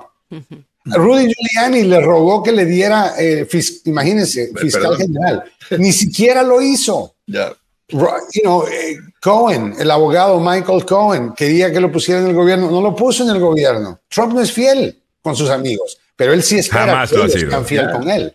Te digo que todas estas movidas, lo que pasó el 6 de enero, lo de las armas, lo del viaje, lo de esto, lo de lo, todo eso para que Trump siguiera en el poder. ¿Quién se beneficia? Donald Trump. Porque él no va a estar involucrado. ¿Usted cree que la gente es tan bruta que va a hacer todo eso simplemente por hacerlo, pero no para beneficiar a Donald Trump? ¿Cómo? Eso no tiene sentido. ¿Y por qué beneficiarlo a él? Porque él es el que está orquestrándolo. Por eso él es el líder. Él es el líder, Carlos, de la, de la mafia. Mm. Anyway, feliz Navidad. No, esto ha pasado antes. Yo todavía quiero saber si en un periodo de la historia de este país hemos tenido este problema. no, a este nivel. no, este, hubo una crisis, hay un... Hay, eh, 100 años atrás pasamos una crisis. 100 años, 100 años atrás específicamente, eh, estoy leyendo, un, se llama Midnight, American Midnight. Uh, y sí, hubo no solamente eso, había unos abusos brutales. Deportaciones masivas. Entre, 1917 y, lo, y 1922 por ahí, uh, y un poquito hasta más, no solamente tenemos una crisis de, de, de democracia, estaban metiendo presos a cualquier persona por opinar en contra de la Primera Guerra Mundial. Te acusaban de ser comunista por Te acusaban de ser comunista y socialista. Si eras socialista, olvídate. Si eras un inmigrante alemán, olvídate. Eh, eso, no sucedió tampoco, eh, también en, los años 50 también, right? En los años 50 con los comunistas, pero en cuanto a que habían, en cuanto que había algo sistémico, habían jueces políticos, policías, se le estaba dando un permiso a ligas de ciudadanos. Ah. Como estos, como Proud Boys. Eh, ok, milicias. milicias eh, como esta, autoridad para hacer arrestos. Ah. Y te podían acusar a ti de lo que fuese. Eh, y, e ibas preso. Eh, cerraron eh, periódicos. Aquí en los Estados Unidos sucedió todo eso eh, en, en, los años 20. Y, del 17 al 20, mucho del 17 al 20 y pico, mucho tenía que ver con la Primera Guerra Mundial ah, y el esfuerzo de la guerra. coincidencia, alrededor de la última pandemia también. También, mira qué coincidencia. Es la última pandemia. también estamos en un momento. Hay un montón. Buen punto, Carlos, porque hay un montón de cosas que son muy parecidas, incluyendo el sentimiento anti-inmigrante que se sentía eh, en ese momento. Estaban deportando gente Deportaciones masivas, totalmente. Eh, y habían unos héroes. Eh, de la misma manera que hay unos héroes hoy día en, este tema. Y por esa razón tengo tanta fe de que esta batalla la vamos a ganar, a, abogado Maluf. Creo que la historia los va a juzgar bien duro a, esta gente de la misma manera que ha jugado muy duro a, la gente. tal vez es algo muy importante y necesario para el país en vez en cuando tenemos que aprobarlo, right? ¿Qué cosa? Tal vez es algo necesario para el país. Porque si sobrevivimos la última vez, hace 100 años, tal vez es un ciclo. Tú dices como, eh, como, cuando le da un catarro a uno, que uno tiene que, que, eventualmente eh. uno sale pues caminando un poquito más, haciendo más menudo, comiendo un poquito mejor. A lo mejor, quién sabe, pero sabes, también hay un eh, similar. Abogado Maluf, esto lo hemos hablado usted y yo por años, y es el hecho de que tenemos una gran brecha entre los más ricos y los más pobres en este país. Eh, eso también se dio mucho en ese tiempo, en donde tenía, por esa razón había un movimiento creciente socialista eh, en, ese momento, que eventualmente pues no agarró la fuerza que, algunos quisieran, aunque muchos podrían argumentar que la, presidencia de Franklin Delano Roosevelt eh, era bastante tirando para ese lado. Ah, mira el, el supergobierno ¿no? Que, se desarrolló en esa, eh, en esa era. Creo que nos vamos a aburrir hablando de esto, pero el punto es, hoy día también tenemos esas brechas del rico y el pobre. Un montón de gente molesta con el, con el establecimiento. Y yo creo que sí, hay, hay, hay muchas similitudes. Hay bastantes similitudes, pero no creo yo de que ya estamos, vamos a ganar y pasar estas cosas, estos retos, igual de como hicimos hace 100 años. Mm. La realidad, Carlos, es que este golpe de Estado casi funcionó. Casi funcionó. Lo único que hacía falta era que Georgia y Arizona cambiaran los resultados, dijeran que, había fraude, se rehusan a certificar, Mike Pence se rehúsa a certificar el otro, certifican a los electores falsos. Ah, gracias eh, a Dios, eh, abogado, gracias a Dios que de todas maneras este país tiene uh, unas instituciones que son muy fuertes. Sí, pero estuvieron, mira lo que le hicieron al Departamento de Justicia. El Departamento de Justicia estuvo esto de cerca, ¿ok? Porque estás hablando de Pedro Picapiedras. Y Bill Maher. Y Bill Maher, claramente, Bill Barr, en Bill Maher, ambos, no, pero Bill Barr en particular ya habías hecho cosas, en mi opinión, inéticas para favorecer a Trump. Ya había cruzado esa línea mm. cuando él cambió prácticamente la interpretación de la investigación de Bob Mueller. Mm. Y, Qué pena decirlo, pero la última persona que actuó de manera ética en el Departamento de Justicia con Trump fue nada más y nada menos que Jeff Sessions. Que Jeff Sessions se recusa porque dice yo no puedo estar involucrado eh, en esto y vamos a poner a, un eh, a, investigar todo esto. Y por eso les digo, estuvo cerca y todavía no estamos fuera del fuego porque Trump quiere una vez más regresar. Ahora, él ya anunció su candidatura, él ya metió el pie en la piscina, él metió más del pie en la piscina, ya se metió en la piscina. No cabe duda que ahora no va a poder hacerse para atrás conociendo su ego y su narcisismo y esto va a ser un desastre completo para la para el país, creo yo, y en particular para el Partido Republicano, que va a dividirse inmediatamente. aprobaron ayer en el Senado. perdón, Carlos, adelante. No, iba a estar. Es que Trump, eh, para, como un cliente, imagínase. Yeah, you just want to smack him. yeah, porque mira, si se iba, si se costaba, right? Se mantenga muy calladito, ok, it's over, whatever, no voy a regresar. No hay tanto apoyo para seguir investigándolo tal vez no, hay, no, no hubiera tanto apoyo para seguir tratando de ponerle cargos para asegurarse que él no va a regresar. It's like he doesn't stop. Es que siempre sigue pidiendo lo peor para el caso de él. Y ayer lo sacaron a opinar y le pidieron que opinara en contra del plan de los 1,7 trillones de dólares del presupuesto eh, y dijo que esto sería un desastre. Obviamente Trump 19 senadores republicanos aprobaron. Aprobaron esto. En otras palabras, los republicanos le sacaron el dedo otra vez a Trump. y esto le hace daño, abogado, porque, de nuevo, es que yo creo que él está desconectado de la realidad. ¿Para qué tú te vas a salir a opinar de esa manera si tú no sabes? Primero si no, si no contaste los votos primero, para asegurarse que si yo salgo y ahora no pasa, me den el crédito a mí. Mira la influencia que yo tengo sobre mi partido todavía. Claro, una vez más queda como un lame duck. Y, tienes a Mitch McConnell votando en contra de lo que Trump dice. Totalmente. Eh, y, ahora que va para la Cámara se va a aprobar. Así que eh, con eso, con eso dicho, abogado, Gran parte de este dinero va para el Pentágono. Eh, estamos hablando sobre 850 millones de dólares. El presupuesto del Pentágono siempre ha sido... mil, Alejandro. ¿Perdón? 850 mil. 850 mil millones, correcto. Muchas gracias, Meli.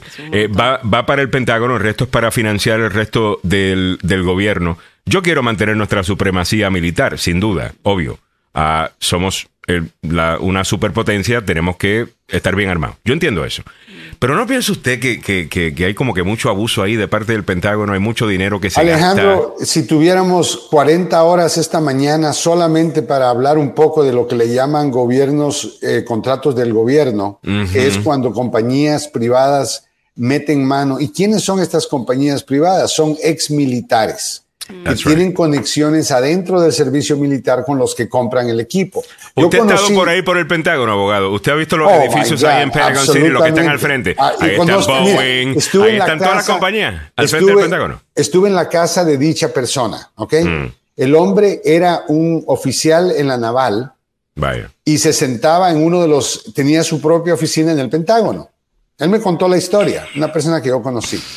El hombre se... Eh, sale de la naval, se retira de la naval, se pone a trabajar para una compañía de contratistas privados. Ahora, él antes ganaba alrededor de 80 mil o 70 mil dólares al año.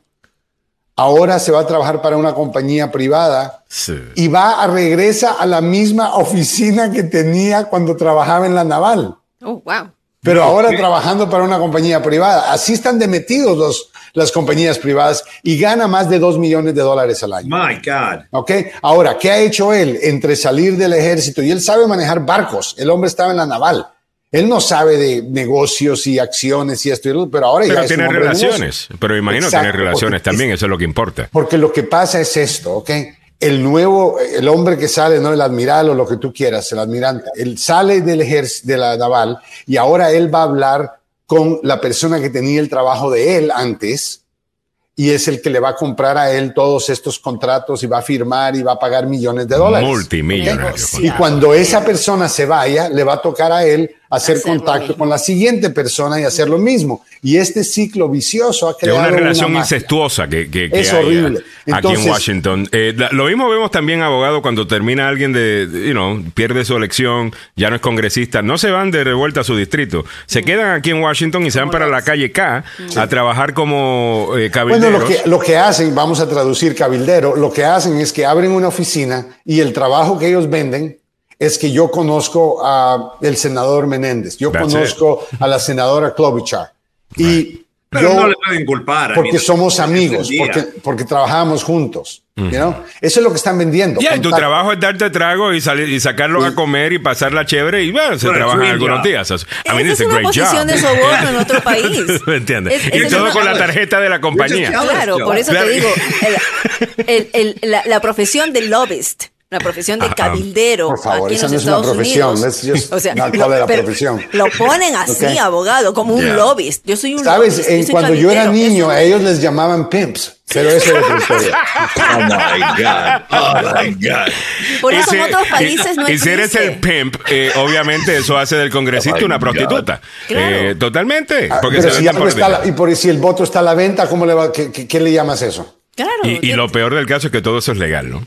Por eso te digo, aquí en los Estados Unidos es legal, en otros países eso no es. es darle mordida a los políticos legalmente. Su mordida, ya, tenemos que parar eso. Pero ¿cómo se para eso? Ah, yo estoy de acuerdo con term limits, eh, en mi es la única manera. Y yo no creo, y deberíamos reformar esto, y de nuevo, es un, eh, nadie va a acusar a Dwight D. Eisenhower de no, de no ser pro ejército ah, y pro defensa nacional. Estamos hablando del principal comandante de las fuerzas estadounidenses de la Segunda Guerra Mundial, que cuando termina su mandato como presidente, su segundo término, su mensaje de despedida claramente habla del Military Industrial Complex, en donde él dice, tengan cuidado eh, con esto, y me imagino porque él sabía lo que estaba sucediendo, se está, eh, esto se está yendo de control, se nos está yendo de control, estamos mandando un montón de plata y no sé, abogado, quisiera, quisiera que, no, por ejemplo, una de las negociaciones que hicieron acá es bajar un poquito el dinero que iba hacia los veteranos. Eh, para cuidado médico y para otras cosas, para dar un poquito más en los programas que van para el Pentágono, para defensa.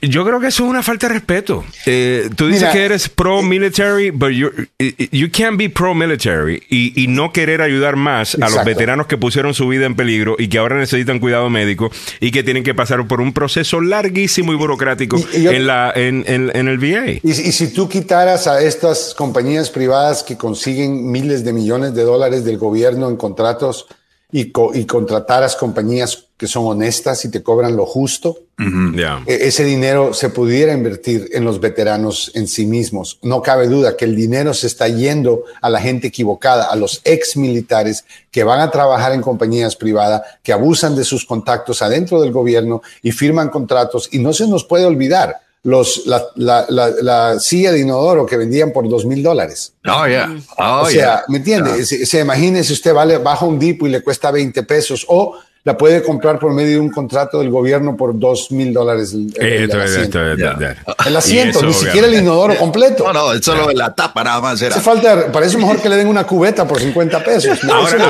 hablemos, un poquito de la política de todo esto, solamente para cerrar el tema del, presupuesto que acaba de pasar. ¿Y qué va a pasar en la Cámara de Representantes? Los demócratas todavía tienen su mayoría allí. Eh, ¿Cómo le beneficia esto al presidente Biden el hecho de que no va a tener que tener estas batallas el próximo año con una Cámara de Representantes que está buscando pelear con el presidente Biden, porque esto es bueno para, para Fox News, esto es bueno para los ratings, ellos quieren, pues, you know, whatever. Eh, no vamos a tener estas batallas el, el, próximo año, porque esto básicamente financia el año fiscal completo. Exacto, esto fue muy, muy importante para los demócratas. Estaba preocupada. La, la pelea era si hacían una extensión temporal para que ya en enero el Congreso cambie a manos de los republicanos y ellos cancelen todo el presupuesto y hagan lo que quieran. Entonces, lo que lograron hacer, y fue muy astuto, es poner más dinero para el Departamento de Defensa, que estamos hablando de eso, pero con eso ganar suficiente apoyo de quién? De los republicanos, que ellos son los que están a la venta, hablando una vez del PEMP. Regresamos a lo mismo. Llega, o sea, esto va a un círculo, va de regreso, regresa a donde Yo me lo estoy imaginando. ¿verdad? Entrando en el Senado y tienen una capa puesta, un sombrero un, grande, un sombrero grande, tienen un, tienen un, un bastón Sí. Yeah. What's up, honey? What's up, baby? Suki, no, Suki, eh, Suki. Ah. Uh, Oh Pero eh, eh, esencialmente es un año entero de presupuesto que ahora los demócratas tienen. Eh, pero bueno, Edith Salazar dice, qué pena, pero me hace recordar cuando mi papá, que fue empleado de una empresa constructora y se hizo contratista, sabía con quién hablar y cómo darle sus pesitos para ganar la, propuesta.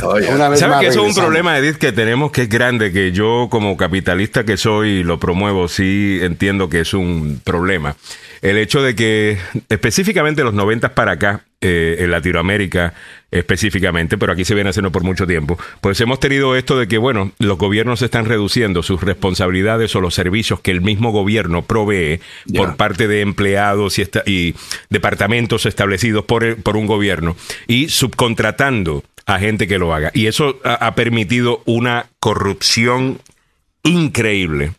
Eh, y uno dice, bueno, sí, Alejandro, por eso es que tenemos que volver a que el gobierno haga todo. Ok, pero entonces tenías que lidiar allá con los problemas burocráticos, la ineficiencia, el hecho de que las cosas no se hacían, el mal gasto, el tener un montón de empleados que no, necesitan.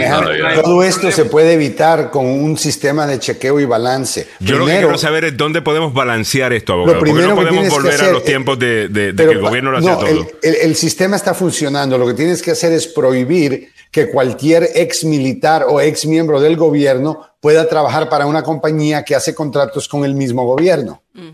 para evitar Pero, abogado, este, lo vemos mucho también eh, fuera de eso en las ciudades también en Puerto Rico se ve mucho obviamente eh, en donde ni siquiera tiene que ser al nivel este federal que estamos hablando tú eres estás haciendo un contrato con una ciudad X eh, y le vas a hacer X cosa el que te está aprobando el contrato está esperando que tú le des algo por detrás también y él se va a asegurar de, y, que el contrato son millones de dólares sí señor estamos hablando de millones y millones ya, Sí.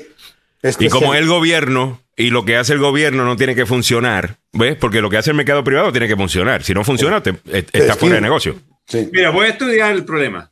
Te voy a meter, voy a trabajar por dos años. Okay. Y cambiamos el sistema. Excelente. Salvado para el Congreso 2024. Para cambiar todo. Te digo, estamos arreglando el mundo un día antes de Navidad, señoras y señores. Bueno, eh, saludos para todos. Nos tenemos ya que ir. Va a comenzar. ¿Qué es esto? Ok, justificando eh, lo que habló después del 6 de enero el señor de pelo colorado. You do not okay. represent our movement. You do not represent our country. And if you broke the law, you can't say that. I know, but I can't say that. Yo no puedo porque yo les dije que llegaran. Yo fui right. que les dije que fueran. Ay, ¿Cómo les puedo decir bueno. que no vayan? All right, vámonos ya, que eh, viene el programa que viene a continuación, don Samuel Galvez, a continuación estará hablando con el abogado Carlos Salvado, si no estoy equivocado. Sí, señor. No y se lo, lo es, eh, hay un par de eh, un par de temas que me gustaría hablar con, eh, con Los Carlos. vamos a hablar en esta siguiente hora. Vamos a cerrar rapidito con los comerciales que tenemos que cerrar. El abogado Joseph Maluf presenta este programa. Llama al abogado Joseph Maluf si ha estado en un accidente de auto. Da, va a recibir lo más seguro que una llamada de Miguel Ángel Sosa, que anoche me estaba diciendo que tuvo un accidente también. Oh, Le pegaron por detrás a Miguel Ángel. Oh, wow. Ya, yeah, bastante feito okay. parece. bueno, llama al abogado Joseph oh. Maluf. Usted sabe lo que tiene que hacer. Usted llama al, va a buscar atención médica inmediatamente. Habla con el abogado Joseph Maluf. Él se va a encargar de absolutamente todo. Y además de eso, sus 33 años de experiencia lo van a ayudar a usted a obtener una mejor recompensa. Y al final del día de eso es lo que se trata. Si yo te puedo decir 10 mil cosas, mira, con el abogado Joseph Maluf vas a tener una mejor recompensa porque él sabe lo que está haciendo, sabe cómo negociar estos casos y ya tiene cierta reputación. El solo hecho de que es abogado lo más seguro que va a significar en, un mejor, eh, en una mejor recompensa. Así de sencillo. Llama al abogado Joseph Maluf 301-947-8998, 301-947-8998, pero que lo diga don Samuel. Y por supuesto, le recuerdo que tiene licencia para trabajar en Washington, Maryland y Virginia y dos oficinas, una en Fairfax y la otra en Gatesburg. El número telefónico de nuevo, 301 947 8998 el abogado Joseph Malo, la demanda más rápida del oeste. Muchas gracias. Y también estamos llegando así, gracias eh, al abogado Carlos eh, Salvado. Algunos saluditos rapidito acá. Gladys Espejo dice, antes de salvar el mundo, el ser humano debe cambiar, tienes toda la razón. eh, eh, Gui Castillo nos pide que por favor respetemos a las prostitutas uh, y, y, no los comparemos. Prometido, con... prometido. buen punto, Gui. muchísimas gracias por eso. también el saludo para Angélica Carrillo, uh, eh, que parece que también es Marine. Saludos para todos los Marines. Yeah. Eh, no sé si ella es Marine o, o, si tiene a alguien en, en, su familia, con mucho gusto. Carlos Salvado presenta también este programa. Y si usted se mete en un problema este fin de semana, eh, porque está celebrando, mire, de repente la, la, la cena de Navidad, pues como dijeron anteriormente, miren, no tomen porque se viene el family drama. Uh, bueno, llama al abogado Carlos Salvado, ¿ok? El abogado Carlos Salvado entiende todo el drama. No hay nada que tú le puedas contar al abogado Carlos Salvado que él haya dicho, ¿sabes qué? No he visto algo peor. Así que no tenga, no tenga pena, llame al abogado Carlos Salvado. Sabemos que usted no lo hizo. Eh, sabemos que eso es una injusticia. No Pero quédese calladito. Quédese. Pero claro, quédese claro. callado, por favor. Sí, por Yo creo que lo más importante es que usted no hable. Usted no tiene hable. alguien que va a hablar por usted y es el abogado Carlos Salvado. Incluso tiene alguien que no va que, you know, que asegurarse de no decir ciertas cosas que lo pueden incriminar. Hay un programa que va a estar subiendo en el día de hoy, que hicimos la semana eh, pasada con el abogado Carlos Salvado, en donde habla de las cosas que usted dice, que usted jura, le van a ayudar a usted a, a, no terminar con un cargo. Y lo único que hace es garantizar que le pongan uno.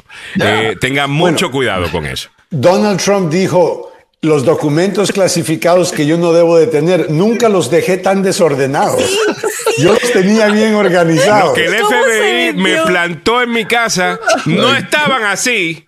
No, es que es un animal. Yo no tengo esos documentos clasificados en el piso. Es que es un animal. Eh, es una bestia. es un buen ejemplo de lo que, estabas diciendo, ¿no? Totalmente, abogado. Eh, el FBI plantó esos documentos en mi casa. ¿Cómo usted sabe? Porque yo no los dejé así. Yo los tenía bien oh organizados en la gaveta. Oh, en la gaveta. Interesante. Es, una bestia. Bueno, llama al abogado Carlos Salvador. 301-933-1814. Yo cuando robo documentos no los robo así. Yo, yo no los dejo así. 301-933-1814. La vez pasada había el abogado Salvador caminando en Rockville Downtown. Imponía respeto y daba miedo. Uh. cuando caminaba así, va. Oh, sí, encendido va. Y es que, bueno, iba para la corte. Y lo más seguro que lo viste al frente de su oficina, que queda ahí mismo al frente de la corte. Al frente de la misma corte está la oficina del abogado eh, Carlos Salvado. Así que si va para la corte en el día de hoy y no tiene abogado, mire, pase por ahí por la oficina. Mm. Eh, salvadolaw.com tiene esos espejos grandes. bueno, dice Salvado Law, está en, la misma esquina, en Rockville. Bueno, muchísimas gracias a todos. Nos quedamos escuchando al abogado Salvado y a don Samuel Galvez. Feliz Navidad, abogado Joseph Maluz, pero por nuevo. Para ti, Mili, también. Y bueno, nos estamos conectando. Chao, chao. Nos vemos el lunes. Perfecto. Cuídate.